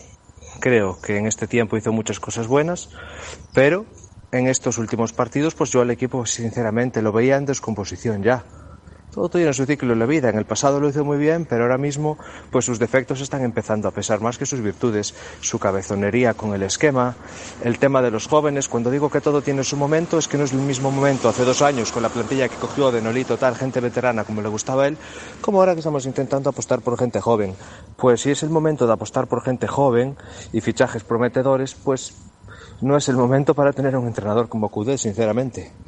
No voy a matar a Goudet, simplemente todo tiene su ciclo. Él aquí hizo las cosas muy bien en un principio. Tampoco nos olvidemos que llevamos dos años seguidos eliminados en Copa contra equipos de dos categorías inferiores y una de ellas goleado. ¿eh? Y otra cosa que quiero decir, que el otro día se me quedó en el tintero, el tema de Williot, por ejemplo, que Coudet decía que estaba para el Celta B. Podrá gustarte o no gustarte, pero hombre, decir que está para el Celta el otro día lo poco que jugó demostró que es un tío con, eh, habilidoso, lo vi un poco verde a nivel táctico de posicionamiento, pero con el balón en los pies muy bien, le da fluidez al juego, toma buenas decisiones, o sea, vio un jugador muy muy bueno y muy muy prometedor, que entiendo que al Chacho no le gustara, pero de ahí a decir que era un jugador para el B, uff, yo creo que hay un buen jugador de futuro ahí, ¿eh? La gente opina. Gracias eh, por los audios, como siempre. Aquí escuchamos las voces de nuestros oyentes y cierras tú, Felipe, la tertulia. Bueno, se estou optimista ou pesimista para este partido. Bueno, eu cada vez que vamos a Vallecas realmente non son moi optimista, eh, porque claro. porque bueno, hai un dato demoledor, sí, eh. Non sí. lo tengo ahora, lo leí sí, antes, no, 20, son 26, en primeira, ¿no? 26 anos en gañar. A mí certo é que me coincidiu un par de viaxes en segunda división que sí que gañamos, pero en Vallecas en primeira, pois pues, sí, o dato é 26 anos en gañar, que, que, que parece que estamos falando pois pois dun Madrid, dun Barça, é, dicir, é o Rayo Vallecano que nos últimos anos pois estuvo máis anos en segunda que nós, ¿no?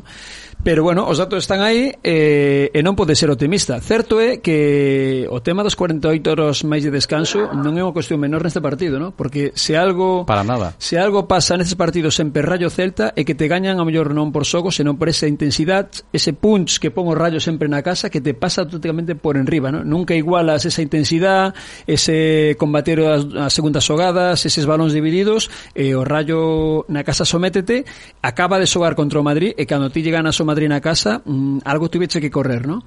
tes dous días menos de descanso co Celta, pois eh, se teño a mellor eh, un albisco positivo é por este por este lance, no? que a física co que te somete o Rayo na casa, pois o Celta con 48 horas máis de descanso, se quere debería igualala polo menos ou superala para, para traer algo positivo de, de Vallecas. Piensa Felipe en ese aspecto físico de cara a lo de mañana. ¿eh? Mañana jueves en directo Marca Vigo conoceremos eh, de primera mano cómo está el Rayo Vallecano, si les ha afectado o no esto con nuestros compañeros de, de Madrid y trazaremos la previa más en profundidad. Hoy hemos escuchado a, Carlos Carballal, esa rueda de prensa en directo, dejando ahí encima de la mesa la noticia del día si eres del Celta. ¿eh? Está entre algodones Yago Aspas, es duda para el partido de mañana porque hoy ha entrenado al margen por un golpe que recibió en el entreno de ayer, pero está convocado. ¿eh? Es duda, pero está en la convocatoria y va a viajar con el resto de la expedición. Dejamos aquí lo del Celta, que tenemos que continuar con el programa. Moncho Catalina, gracias Mon, como siempre, un abrazo. A vosotros, un abrazo. Hasta la próxima y Felipe Avalde, gracias Filip, un abrazo. Gracias a vos, unha aperta. Radio Marca, el deporte es nuestro. Radio Marca.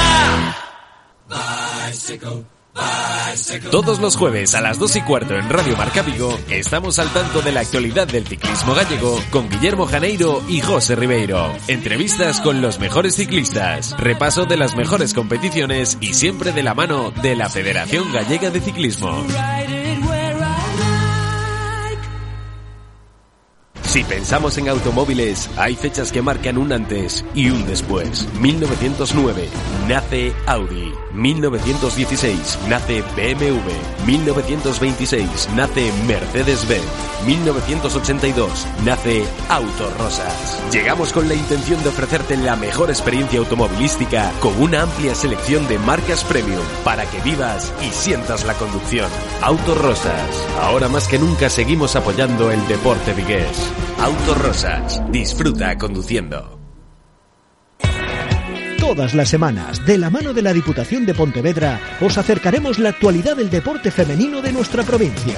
se está trabajando bien, eh, sabemos que pues eso, que ahora físicamente nos están metiendo más caña, igual estamos más cargadas, no tenemos las mismas sensaciones, pero Ya no solo las jugadoras, que por supuesto que son las que trabajan día a día, o el staff que estamos con ellas, sino que el club está haciendo muy bien las cosas y eh, al lado de, de la realidad de vivir unos juegos y de que digan Paralympic Champion y después vengan nuestros nombres. O sea, la verdad es que es, es increíble. La Diputación de Pontevedra y Radio Marca Vigo con el deporte femenino.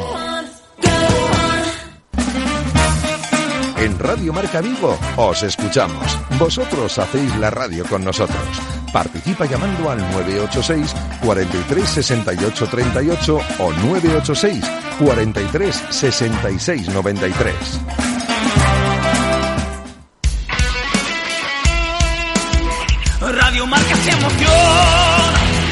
Marca.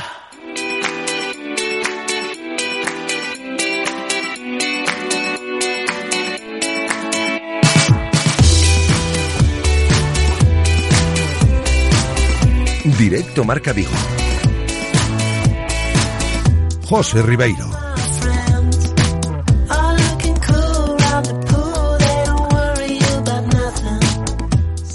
Continuamos en directo Marca Vigo a golpe de miércoles, dejamos el fútbol y nos centramos ahora en el fútbol sala. ¿eh? Vamos a dedicarle unos minutos al fútbol sala y a lo que ha hecho el pasado fin de semana nuestro equipo de fútbol sala masculino referente este año por estar ahí en Segunda División B.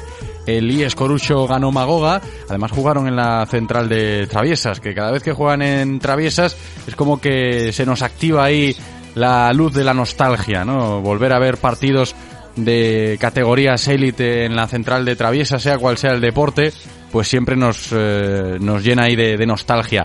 Y el otro día, como decía, el IES Corucho ganó Magoga, jugó su partido de Segunda División B en la central de Traviesas y consiguió una contundente victoria ¿eh? ante el conjunto de Vilalba. Me imagino que los chicos de Lucas Fernández estarán contentos, pero hoy no vamos a hablar ni con los jugadores ni con Lucas. Vamos a hablar con el segundo entrenador del IES Corucho ganó Magoga. Está ya con nosotros David Portugués Portu. Hola, ¿qué tal? ¿Cómo estás?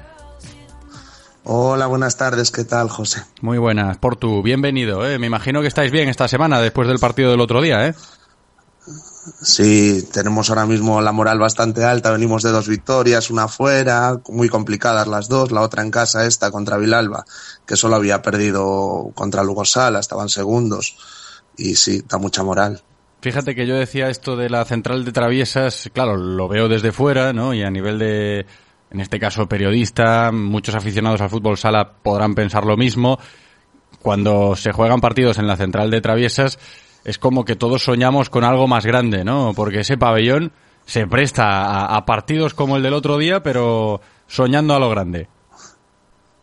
Sí, sería, sería un, un sueño, es un sueño, la verdad, intentar meter la mayor gente posible, el mayor número de gente posible en las gradas, llenar un pabellón así tan grande y tan espectacular como Traviesa sería, sería la verdad que, que muy bonito. Pero bueno, también nosotros cuando, cuando jugamos los partidos de, de casa en Roteas, el ambiente que se genera allí es, es muy especial y, y aprieta mucho a los equipos rivales. ¿eh? Sí, es que ese tema, fíjate que, mira, lo sacamos ahora porque lo acabas de mencionar, Portu, es un tema que ya hemos eh, tocado alguna vez con algún jugador, incluso con Lucas, ¿no? La diferencia de jugar en el pabellón de Corucho a jugar en la central de Traviesas, tiene como dos caras, ¿no? Es bonito jugar en traviesas por eso de la nostalgia y por eh, soñar algún día con estar en la élite y tener un equipo profesional ahí, que la gente acuda al pabellón, porque es bonito, pero jugar en roteas en el pabellón de Corucho nos da como un plus eh, en lo que es el, el factor de local.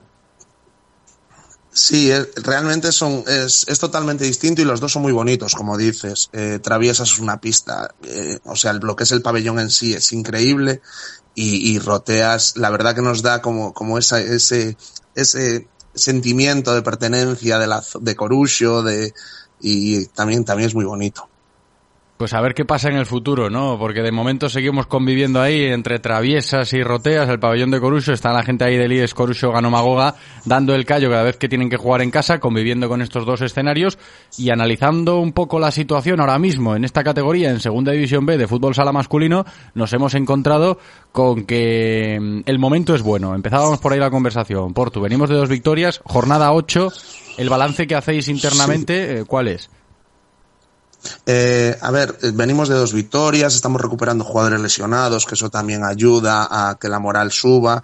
Eh, jugar en esta categoría los partidos de fuera es complicadísimo siempre porque te metes unos viajes de cinco o seis horas, comer fuera, madrugar casi siempre y, y ya llegas a los desplazamientos con un hándicap. Pero bueno, el último desplazamiento lo, lo, lo salvamos ganando en Salamanca, nos toca esta semana ir a Segovia, que también es otro, otro desplazamiento complicado. Pero bueno, eh, ahora mismo la moral es muy alta, estamos, estamos quintos eh, y, y da gusto poder enfrentar los, los partidos mirando con alegría hacia arriba, sin olvidarnos de, de, de mirar hacia abajo, por supuesto, pero, pero sí que da gusto estas semanas de, de preparación. ¿Cómo lleva el club esto de los viajes? Porque es algo interesante para comentar y para analizar. Portu, el tema de estar Eh. en una categoría como esta a nivel nacional que nos exige un poquito más lo que es la logística, ¿cómo lo lleváis?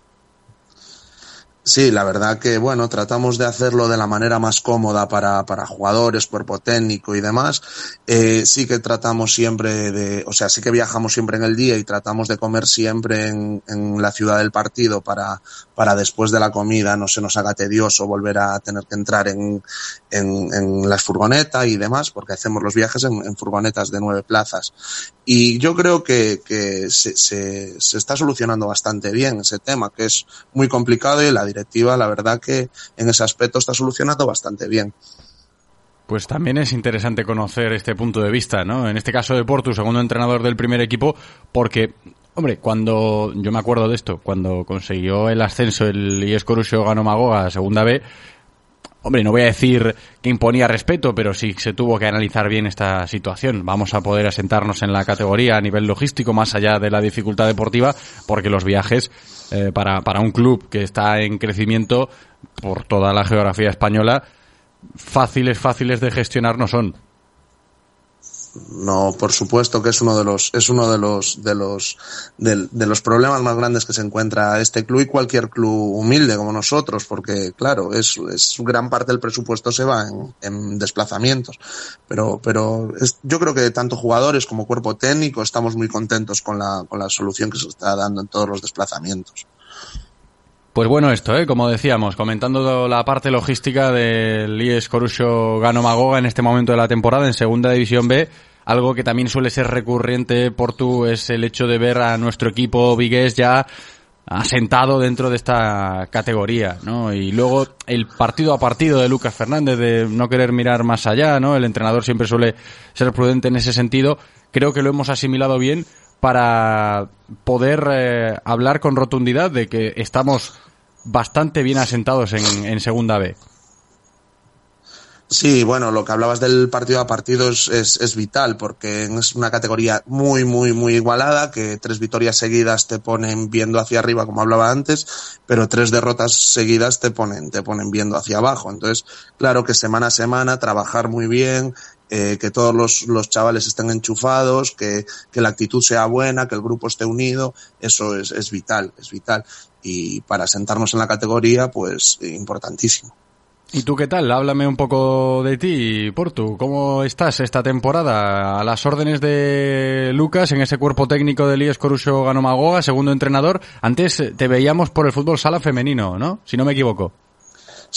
Sí, llevo cuatro, llevaba cuatro años entrenando en femenino, en categorías preferente y, provincial, y Lucas me, me, me, me ofreció este año estar con él en el grupo de trabajo y me pareció una oportunidad muy buena. La verdad que trabajar con Lucas es muy sencillo, la comunicación es muy fluida y, y- y siendo la primera vez que estoy como segundo entrenador en todos estos años que llevo entrenando, la verdad que pensé que iba, pensaba que iba a estar mucho más incómodo de lo que estoy, que todo lo contrario. Eh, me siento comodísimo, me siento que, que, que aporto, me siento que, que Lucas confía en mis decisiones y eso para un segundo entrenador es vital. Hombre, me imagino que es importantísimo eso que me cuentas. Pues me alegro que, te vaya bien ahí con, con Lucas, que además es un buen tipo.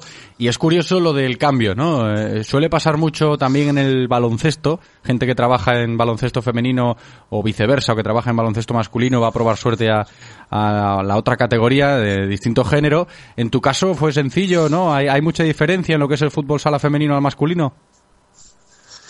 Eh, en temas de, de conceptos de, de lo que es el fútbol sala en sí, no hay mucha diferencia. Hay diferencia en lo que son, en el aspecto físico, sobre todo, en, en el aspecto eh, no sé cómo explicarlo, en el anímico, los grupos son diferentes a la hora de, de- de gestionarlos, pero lo que es el deporte en sí, lo- los dos son muy parecidos y, y la verdad que, que puedes trabajar cualquier tipo de, de- de situación en, en cualquiera de los dos deportes, o sea, de los dos. Sí, de las géneros, dos, de las como- dos como categorías. El, el, el tema de- del fútbol sala femenino aquí lo tenemos eh, muy controlado, sobre todo estos últimos años, porque si del IES Corusio ganó Magoga hablamos de, de equipo referente en, en lo que es fútbol sala masculino por estar en segunda B, en fútbol sala femenino tenemos a, a las jugadoras del Benbrive, de, de, de Pitu, que llevan ahí bastante tiempo luchando y asentándose en la categoría de plata a nivel nacional. Y esto también es motivo de orgullo, ¿eh? poder hablar en Vigo de fútbol sala y, y aunque no sean las categorías de élite en, en el panorama nacional, oye, un equipo de chicos en segunda B y un equipo de chicas en segunda, pues ni tan mal, ¿no, Portu? Sí, por supuesto. Eh, la verdad que es, es, estamos a un paso, tanto en masculino como en femenino, de, de, de llegar a la, élite, por así decirlo. Estamos en la categoría inmediatamente inferior a, a lo que se denomina élite, porque la segunda división masculina ya es considerada, yo creo, a, a nivel a nivel federativo como élite y la primera división femenina, por supuesto. Y yo creo que tanto, tanto un club como el otro están haciendo un trabajo de, de asentamiento en estas categorías muy, muy bueno y muy importante para poder llegar en algún momento dar un paso más. Esperemos que llegue ese momento, ¿eh? que todos deseamos que en Vigo se respire fútbol sala de élite, ¿no? Como los viejos tiempos. Últimamente nos estamos poniendo muy nostálgicos, ¿eh? Aquí en el programa con, con los tiempos pretéritos. Pero bueno, esperemos que sigan yendo bien las cosas. Están yendo bien las cosas en el IES Corusio Gano Magoga de fútbol sala. David Portugués, Portu, gracias por atendernos. Un abrazo. Venga, gracias a ti, un saludo. Radio Marca, el deporte es nuestro. Radio Marca.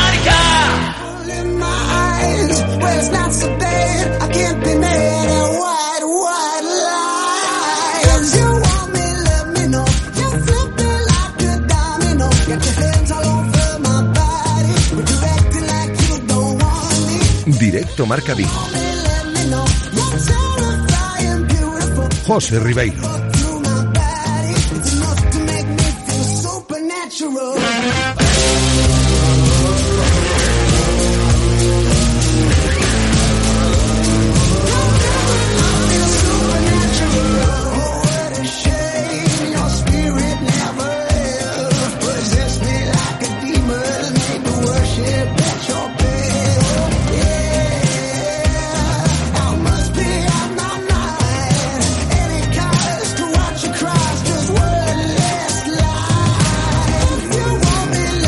Las 2 y 31 minutos de la tarde. Quiero más temas, quiero más protagonistas, más historias en directo Marca Vigo en este miércoles 9 de noviembre. Estamos ahora con una de las grandes figuras del triatlón en España, nuestro referente aquí en Vigo, Antonio Serrat. Vamos a hablar con él porque viene de conseguir la medalla de plata subcampeonato en las eh, series mundiales de Bermudas. ¿eh? Hasta allí se ha ido a competir. No sé dónde lo vamos a pillar exactamente, ahora nos lo va a decir pero tenemos que hablar esta semana con Antonio Serrat después de ese subcampeonato en las World Series de triatlón en Bermudas. Hola Antonio, ¿qué tal?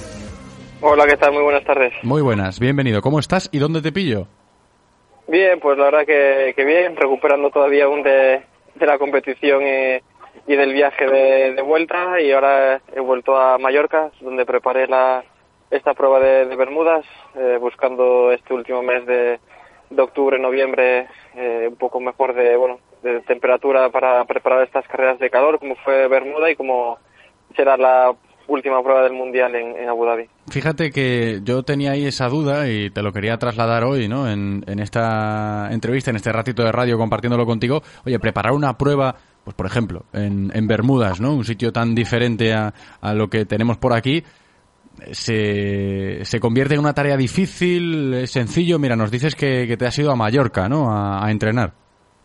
Sí, al final es un poco complicado. En Galicia, en Pontevedra, en Vigo se, se entrena muy bien, pero sí que, bueno, a final de año, ya como está siendo las temporadas acabando octubre, noviembre, pues sí que este último mes de- del año, pues decidí un poco cambiar el lugar de, de entrenamiento, un poco más que nada buscando eso, el, un poco temperaturas más parecidas como hubo en Bermuda, pues es 25 grados, eh, humedad, y bueno, en Mallorca se daban estas condiciones, era en España un viaje relativamente fácil de desde Vigo, por lo que bueno, yo creo que, que fue una, una buena idea y, bueno, pues eh, con la carrera se dio bien.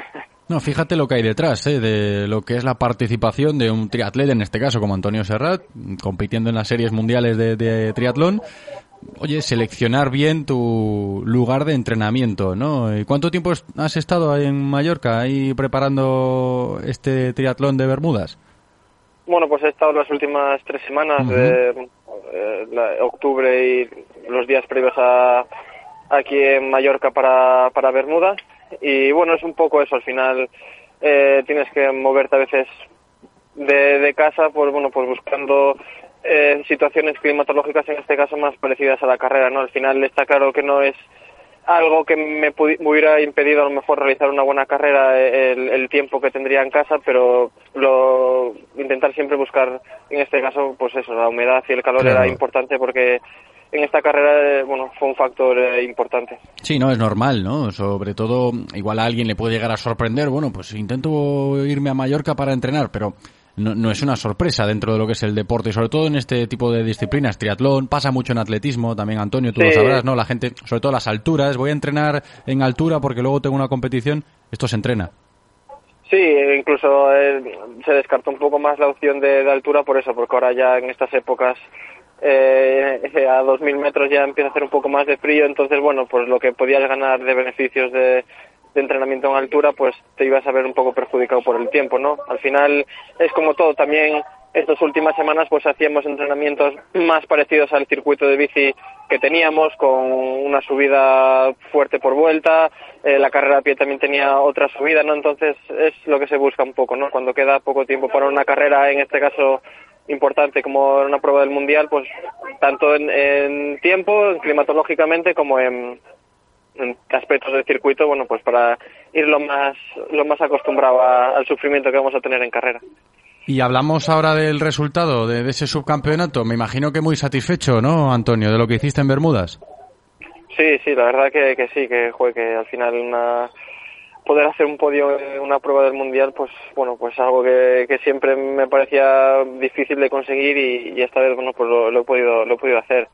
Como siempre, siempre me hubiera gustado hacerlo mejor y, haberme encontrado mejor en nadando para haber podido haber entrado en un primer grupo o, o corriendo haber encontrado me- mejor para, para llegar a, recortar esos siete segundos que me faltaron, ¿no? Para, para cazar a, Vincent Luis, pero yo creo que jue que, que es para, bueno, soy muy contento, ¿no? Al final sé que el nivel es altísimo y, y que, y que era muy complicado y, y para repetirlo sé que voy a tener que seguir trabajando, pero bueno, ahora disfrutar un poco y, y retomar estas semanas previas a Abu Dhabi, pues los entrenos con más ganas para, para intentar repetir algo así.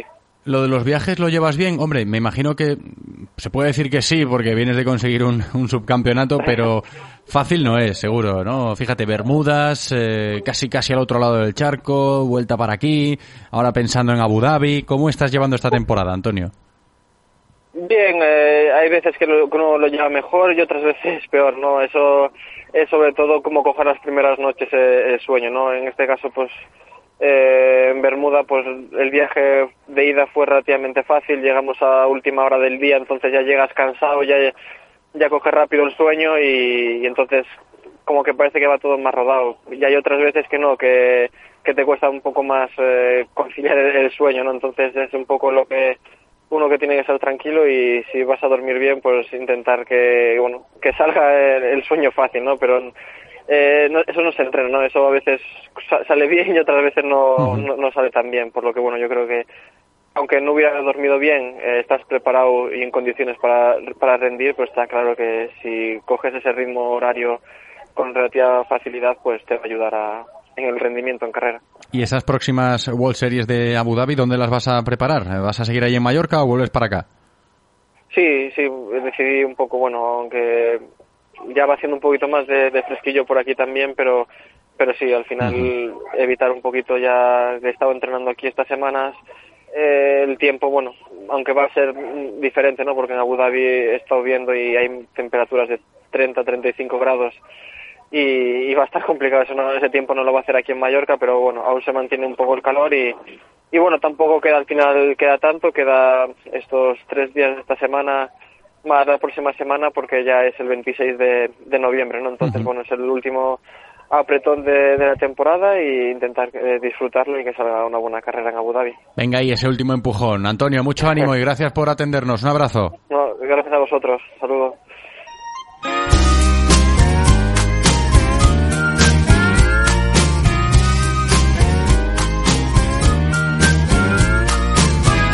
La Diputación de Pontevedra patrocina el deporte femenino.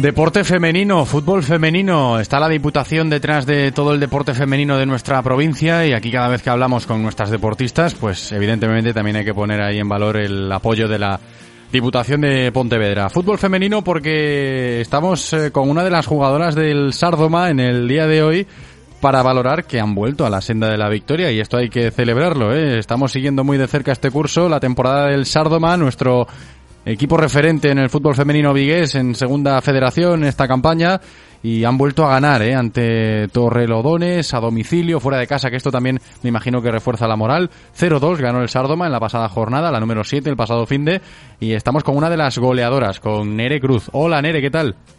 Hola, muy buenas. Muy buenas, bienvenida, ¿eh? bienvenida y enhorabuena, porque la imagen de la celebración muestra ahí rostros de alegría en ese vestuario del Sardoma. Muchas gracias. Sí, la verdad que necesitábamos así un empujoncito, una victoria fuera de casa eh, contra un rival que para nosotros es bastante directo, que estamos en más o menos en la misma posición en la tabla, entonces eran tres puntos muy importantes. Se puede decir, Nere, que mm, esta victoria es como un balón de oxígeno, ¿no? Porque igual de, de sensaciones o de, o de vivir el momento por estar compitiendo en Segunda Federación no podemos vivir toda la temporada y este tipo de victorias después de unas eh, jornadas un poco complicadas vienen muy bien. Totalmente, nos dan un, un soplo de aire fresco, un empujoncito para, para seguir eh, y el equipo lo necesitaba más que nunca.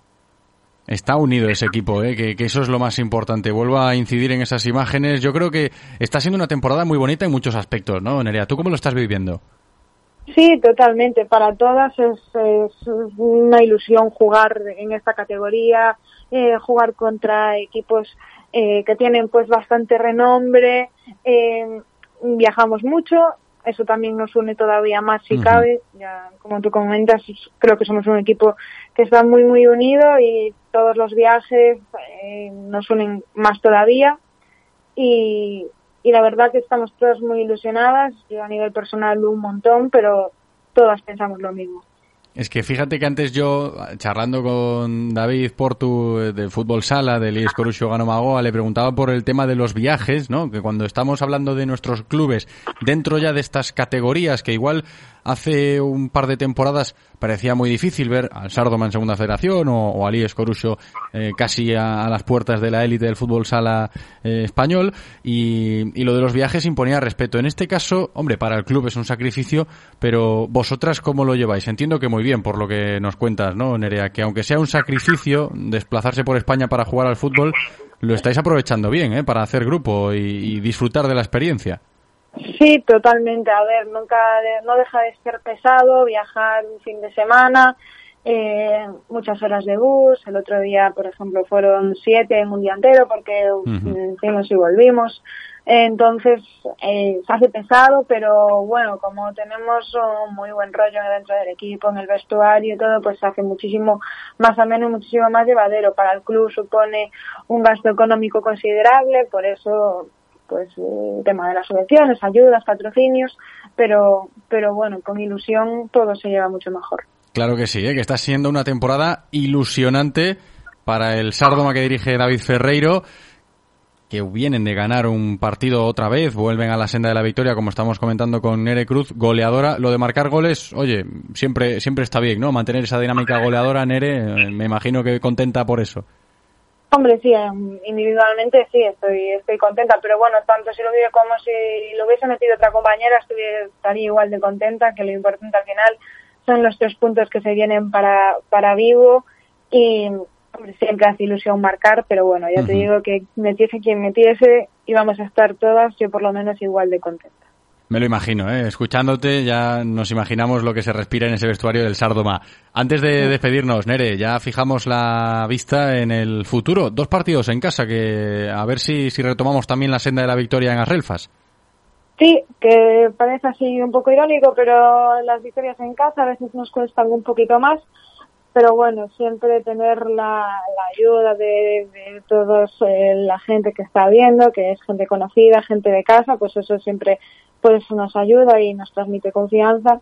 Y a ver con, con estos dos partidos, los Asuna y el Friol, a ver qué, qué sale de ahí. Desde luego que lo cogemos todos con muchas ganas. Fíjate, con ganas del próximo partido vamos a empezar con, con el filial de Osasuna femenino, Osasuna B, ¿eh? buen buen cartel, Sardoma, Osasuna B, el próximo partido en Arrelfas. Gracias por atendernos, Nerea, que vaya muy bien, ¿eh? un abrazo a muy grande. vosotros, muchas gracias a vosotros. Radio Marca, el deporte es nuestro. Radio Marca. Renault. A veces hay que tener paciencia cuando quieres que te entreguen un vehículo nuevo. Con Fast Track Renault, la espera ha terminado. Descubre Renault Arcana Fast Track, aún más equipados y disponibles en 30 días. Ponte al volante de tu Renault en 30 días. Te esperamos en Talleres Rodosa, tu concesionario Renault y Dacia en Vigo, Nigrán, Cangas, Ponteareas y Ourense. Todas las semanas, de la mano de la Diputación de Pontevedra, os acercaremos la actualidad del deporte femenino de nuestra provincia. que se está trabajando bien, eh, sabemos que pues eso, que ahora físicamente nos están metiendo más caña, igual estamos más cargadas, no tenemos las mismas sensaciones, pero Ya no solo las jugadoras, que por supuesto son las que trabajan día a día, o el staff que estamos con ellas, sino que el club está haciendo muy bien las cosas y eh, al lado de, de la realidad de vivir unos juegos y de que digan Paralympic Champion y después vengan nuestros nombres. O sea, la verdad es que es, es increíble. La Diputación de Pontevedra y Radio Marca Vigo con el deporte femenino. Disfruta de todos los contenidos de Radio Marca Vigo a través de nuestra app Radio Marca Vigo para iOS y Android, en nuestra página web www.radiomarcavigo.com y ahora también desde nuestro podcast en Spotify. Escucha donde y cuando quieras Radio Marca Vigo, la radio del deporte vigués 98.3 FM. Radio Marca es emoción. Radio Marca. Es tiempo en Radio Marca Vigo para los locos del running con Carlos Adán.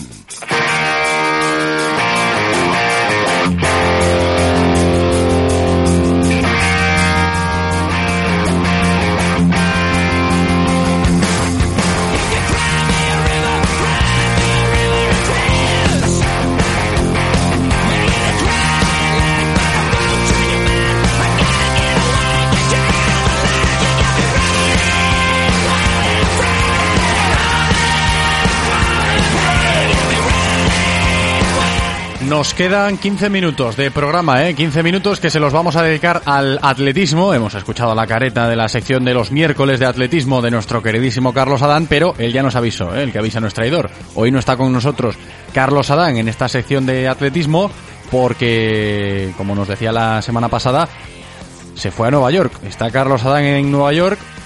Este pasado fin de fue la maratón de Nueva York y, y ahí estuvo nuestro compañero Carlos Adán. Veremos, veremos lo que nos cuenta la semana que viene. He hablado con él esta mañana a través de, de WhatsApp y me decía que bien, que bueno, algún que otro aspecto no, no estuvo del todo cómodo, que ya nos contará la semana que viene y justo ahora no, no nos podía atender porque estaba en un sitio sin cobertura, está de turista, Carlos Adán, por Nueva York. Le vamos a dejar, ¿eh? que disfrute de la, de la gran manzana y el miércoles que viene que nos cuente todo lo que vivió eh, en esa carrera clásica, épica, histórica para todos, ¿no? Una ilusión correr una maratón, pues si es en Nueva York, me imagino que, que más, eh, más, más sentimiento puede tener Carlos Adán, que siempre habla con nostalgia de las maratones. Yo me imagino que, que estará emocionado, el bueno de Carlos. Y sin Carlos Adán estamos en la sección de hoy con más historias relacionadas con el atletismo de nuestra ciudad, en concreto con lo que pasó este pasado fin de semana. Y voy a saludar a un compañero de la casa, ya lo conocéis porque habla del Real Club Celta aquí, controla de fútbol, pero también es un amante de- del running, del atletismo. Julio Álvarez Builla. Hola Julio, ¿qué tal? Hola José, buenas tardes. Muy buenas, bienvenido. Que hoy te toca hablar de, de atletismo, hoy con las zapatillas puestas. Sí, bueno, eh, también eh, va de deporte y bien, como bien dices, pues, pues bueno, es la verdad es que eh, genera, bueno, pues una- te engancha. eh, Yo creo que No, y tanto, y de tanto. alguna manera todos sabemos, engancha bastante y, y bueno, eso que contabas, ya ir a la maratón de Nueva York, pues ya puede ser bueno, pues algo realmente increíble, como bien decías, ¿no? Yo quería charlar contigo hoy en la sección de, de atletismo, este, este espacio dedicado al running que tenemos los miércoles, porque luego vamos a hacer balance con David Suárez de lo que fue la media maratón que se celebró el domingo aquí en nuestra ciudad. Muy buena acogida, buenas imágenes vimos el domingo durante toda la mañana de lo que fue la carrera, esa media maratón, la 21, que la llaman así. Y estuvo Julio Álvarez Builla ahí, estuvo nuestro compañero Builla corriendo esa media maratón, pero es que el sábado, el día antes, también tuviste lío, ¿no? Que te apuntas a un bombardeo. Por eso quería que le contases a los oyentes hoy la historia de lo que es un, un fin de semana con las zapatillas puestas para Julio Álvarez Builla. Primero un trail y luego una media maratón. Así, fácil, ¿no? Sí, coincidieron, a ver, coincidieron que, son dos pruebas eh, en el mismo fin de semana que me apetecía mucho hacer. El, el trail de, de pues eh, me encanta la zona, está muy bien organizado, eh, pues no sé, es una sensación, de hecho lo empecé a correr, lo corrí el año pasado por primera vez y, bueno, la verdad es que me apetecía mucho correr, correr ese, ese trail. Sabía que, bueno, iba a suponer un, un pequeño esfuerzo, un, un, un sobreesfuerzo, eh, pero bueno, pues eh, la verdad es que no, no quería dejar pasar esa, esa, esa oportunidad y sobre todo siendo aquí en casa, ¿no? Y la media maratón de Vigo pues no la había corrido nunca, entonces bueno, tenía un largo, pues estoy, bueno, tengo que decir que estaba preparando la maratón de Valencia, entonces tenía un largo de, de 28 kilómetros y, y dije yo, bueno, pues en vez de hacerlo solo, pues voy a, voy a hacerlo en compañía de la gente. Entonces, bueno, pues ese es el motivo por el, que- por el cual me anoté. La verdad es que, bueno, acabé, acabé muy contento porque, bueno, yo, como bien dices, por la media maratón de Vigo también fue otra fiesta del deporte de Vigo, pues ver otra vez a, a la gente corriendo, corriendo también en, en tu ciudad. Y, y, bueno, pues en, múltiples también versiones, ¿no? Había por parejas, por, por, por equipos, por individual. Bueno, pues yo creo que era una buena oportunidad también de, de apoyar este tipo de eventos y, y bueno, pues me, aprovechando una y otra cosa, pues me anoté a las dos. Claro, es que eh, sobre el papel parece sencillo y escuchándote parece algo lógico. Bueno, como estaba preparando la maratón de Valencia y tenía la serie no larga el, el domingo y había la media maratón, pues me apunto a la carrera y lo hago. Pero es que claro, el sábado, el día anterior, eh, corriste ese trail la Serra de. No quiero conocer eh, si no tuviste ningún tipo de dudas el domingo por la mañana cuando te levantas después de- del trail de- del sábado o, esto ya ya está más que asimilado en ese cuerpo de, Julio Álvarez Builla. Julio, cuéntame esto, porque igual alguno se está mareando de escucharnos ahora. Pues no tuve ninguna duda, la verdad. De hecho, del trail terminé bastante bien. Son, yo también considero que son dos esfuerzos eh, distintos, ¿no? El trail es mucho más de fuerza, más de, de, potencia, a nivel pues, cardiovascular es mm, menos exigente que lo que es pues eh, ir manteniendo ese, ese ritmo constante de, de- una prueba de, asfalto. Entonces, bueno, la verdad es que terminé muscular bastante, muscularmente bastante, bastante bien. Y, y el, y el domingo, bueno, pues la verdad es que no, no tuve ninguna duda de, de participar. Aparte, bueno, pues un poco el objetivo era salir, bueno, a ver a lo que me dieran las piernas, eh, evidentemente intentando eh, no hacer ninguna tontería porque lo que menos te interesa es una lesión. Y, y bueno, pues quedé, la verdad es que quedé contento, fui capaz de más o menos de ir al, al ritmo que tenía pensado. Y, y bueno, y terminé, terminé, bueno, terminé cansado obviamente, pero bueno, yo creo que es un poco adaptar el cuerpo también a este, a este tipo de esfuerzos, ¿no? Yo creo que al final, como en todo, yo creo en el entrenamiento, en el, en- y, y realmente si tú entrenas eh, es mucho más sencillo de conseguir las cosas. A veces no, obviamente, porque en el fondo es un deporte, pero desde luego, hombre, para hacer este tipo de, de cosas u otras, una media maratón, una maratón o, los- o lo que te propongas, pues es necesario entrenar y con entrenamiento, bueno, y con cabeza, eh, pues yo creo que todo es posible. Y la 21 del domingo, esa media maratón de Vigo que tuvo lugar este pasado domingo, era tu primera experiencia. ¿Qué tal? ¿Qué, qué conclusiones eh, sacaste tú? ¿Te, ¿Te ha gustado la prueba? ¿Tiene buena pinta? Sí, desde luego me ha gustado, ¿no? Eh, a ver, es una es la media maratón que ahora mismo hay enteramente en la ciudad de Vigo, está la Big Bay, que, que bueno, que es un- otro histórico y es otra carrera preciosa, pero bueno, que une, bueno, como todo el mundo sabe, yo creo Vigo y, y, y Bayona. Y bueno, la media maratón de Vigo, pues es un intento por, por hacer una prueba íntegramente en Vigo. Yo creo que pues la acogida ha sido ha sido muy buena, pues también hay para todos para todos los tipos, para todos los gustos, para el que quiera correr 21, para el que quiera correr 10, para el que quiera correr en parejas, eh, por cuartetos creo que había, es decir, yo creo que es una buena disculpa para que todo aquel que quiera hacer deporte, aparte que tuvimos suerte porque bueno, el, día, la, la, la predicción meteorológica no, desde luego no era muy alentadora al principio del día y, la verdad es que hemos disfrutado de, una mañana muy buena a nivel de, de climatología, ¿no? que eso pues quieras que no también también ayuda y yo creo que bueno que es difícil montar un circuito enteramente llano en, en la ciudad de Vigo como, como yo creo que todo el mundo sabe y, y bueno pues el circuito que, básicamente pues con algún desnivel pero manteniendo pues eh, un, un desnivel acumulado aceptable para una media maratón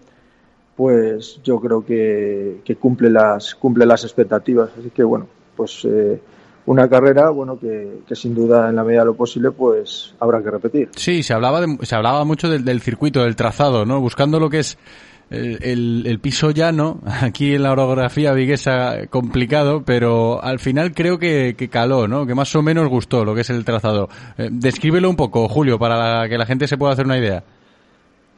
Hombre, no es un no es un circuito probablemente para hacer eh, mejor marca, ¿no? Para hacer para quien vaya a buscar una mejor marca en, en media maratón tiene más o menos unos 190 metros de desnivel acumulado eh, y bueno pues sales desde desde el desde el Bao, desde el campo de fútbol del Bao y ya inicias en una subida, el primer kilómetro tiende para arriba porque llegas a la estación de a la antigua estación del Bao y vas por la carretera de la vía hacia la estación de Canido, pues igual ahí también tienes un kilómetro de bajada, luego otro de subida y luego vuelves a bajar hacia bueno hacia el final de, de Canido, ¿no? Y das la vuelta y, y ahí ya encaras, eh, vuelves otra vez a pasar por donde saliste, por el Bau y encaras ya dirección a Samil. En Samil pues coges Bouzas y, y luego bueno pues tiene esa novedad de alguna manera que es eh, correr por el por el túnel de, de Beiramar. Es cierto que eh, este año, a diferencia del año anterior, recortaron eh, la subida del túnel de Beiramar, la salida allí en, en San Jorge Badía, Ujú. y la recortaron a la mitad porque eh, sí que es cierto que ya en el kilómetro 18, 19, pues se hace, se hace duro el, el- el tener que subir hasta arriba de todo, entonces la recortaron a la mitad. y bueno, y luego terminas, eh, sales otra vez por el Arenal y, y terminas en, en, en el Náutico. Y bueno, la verdad es que ese último recorrido por, por las calles de Vigo, pues, eh, pues es, eh, es agradable ya, con, sobre todo hay gente.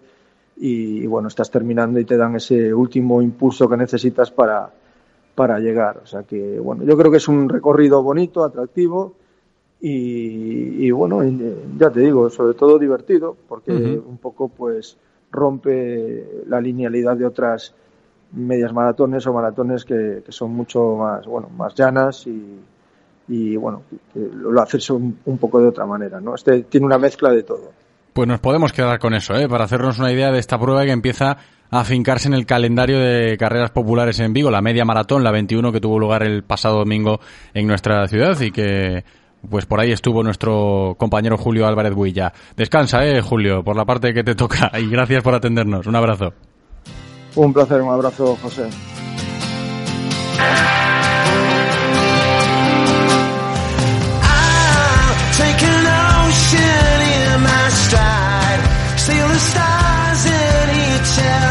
Imagino que la organización contenta, ¿eh? como fue la carrera el domingo, la media maratón de Vigo. Con eso cerramos. Al final, desde la organización no nos van a poder atender hoy. Un pequeño imprevisto ahí en la agenda, pero con lo que nos decía Julio Builla, nos hacemos a la idea ¿eh? de que seguramente vaya creciendo esta media maratón de Vigo año tras año. Y esperemos que sí, por el bien de todos los amantes al atletismo popular. Estamos llegando ya al final del programa, queda menos de un minuto, no, dos. Dos minutos para llegar a las tres y cerrar esta nueva entrega de Directo Marca Vigo.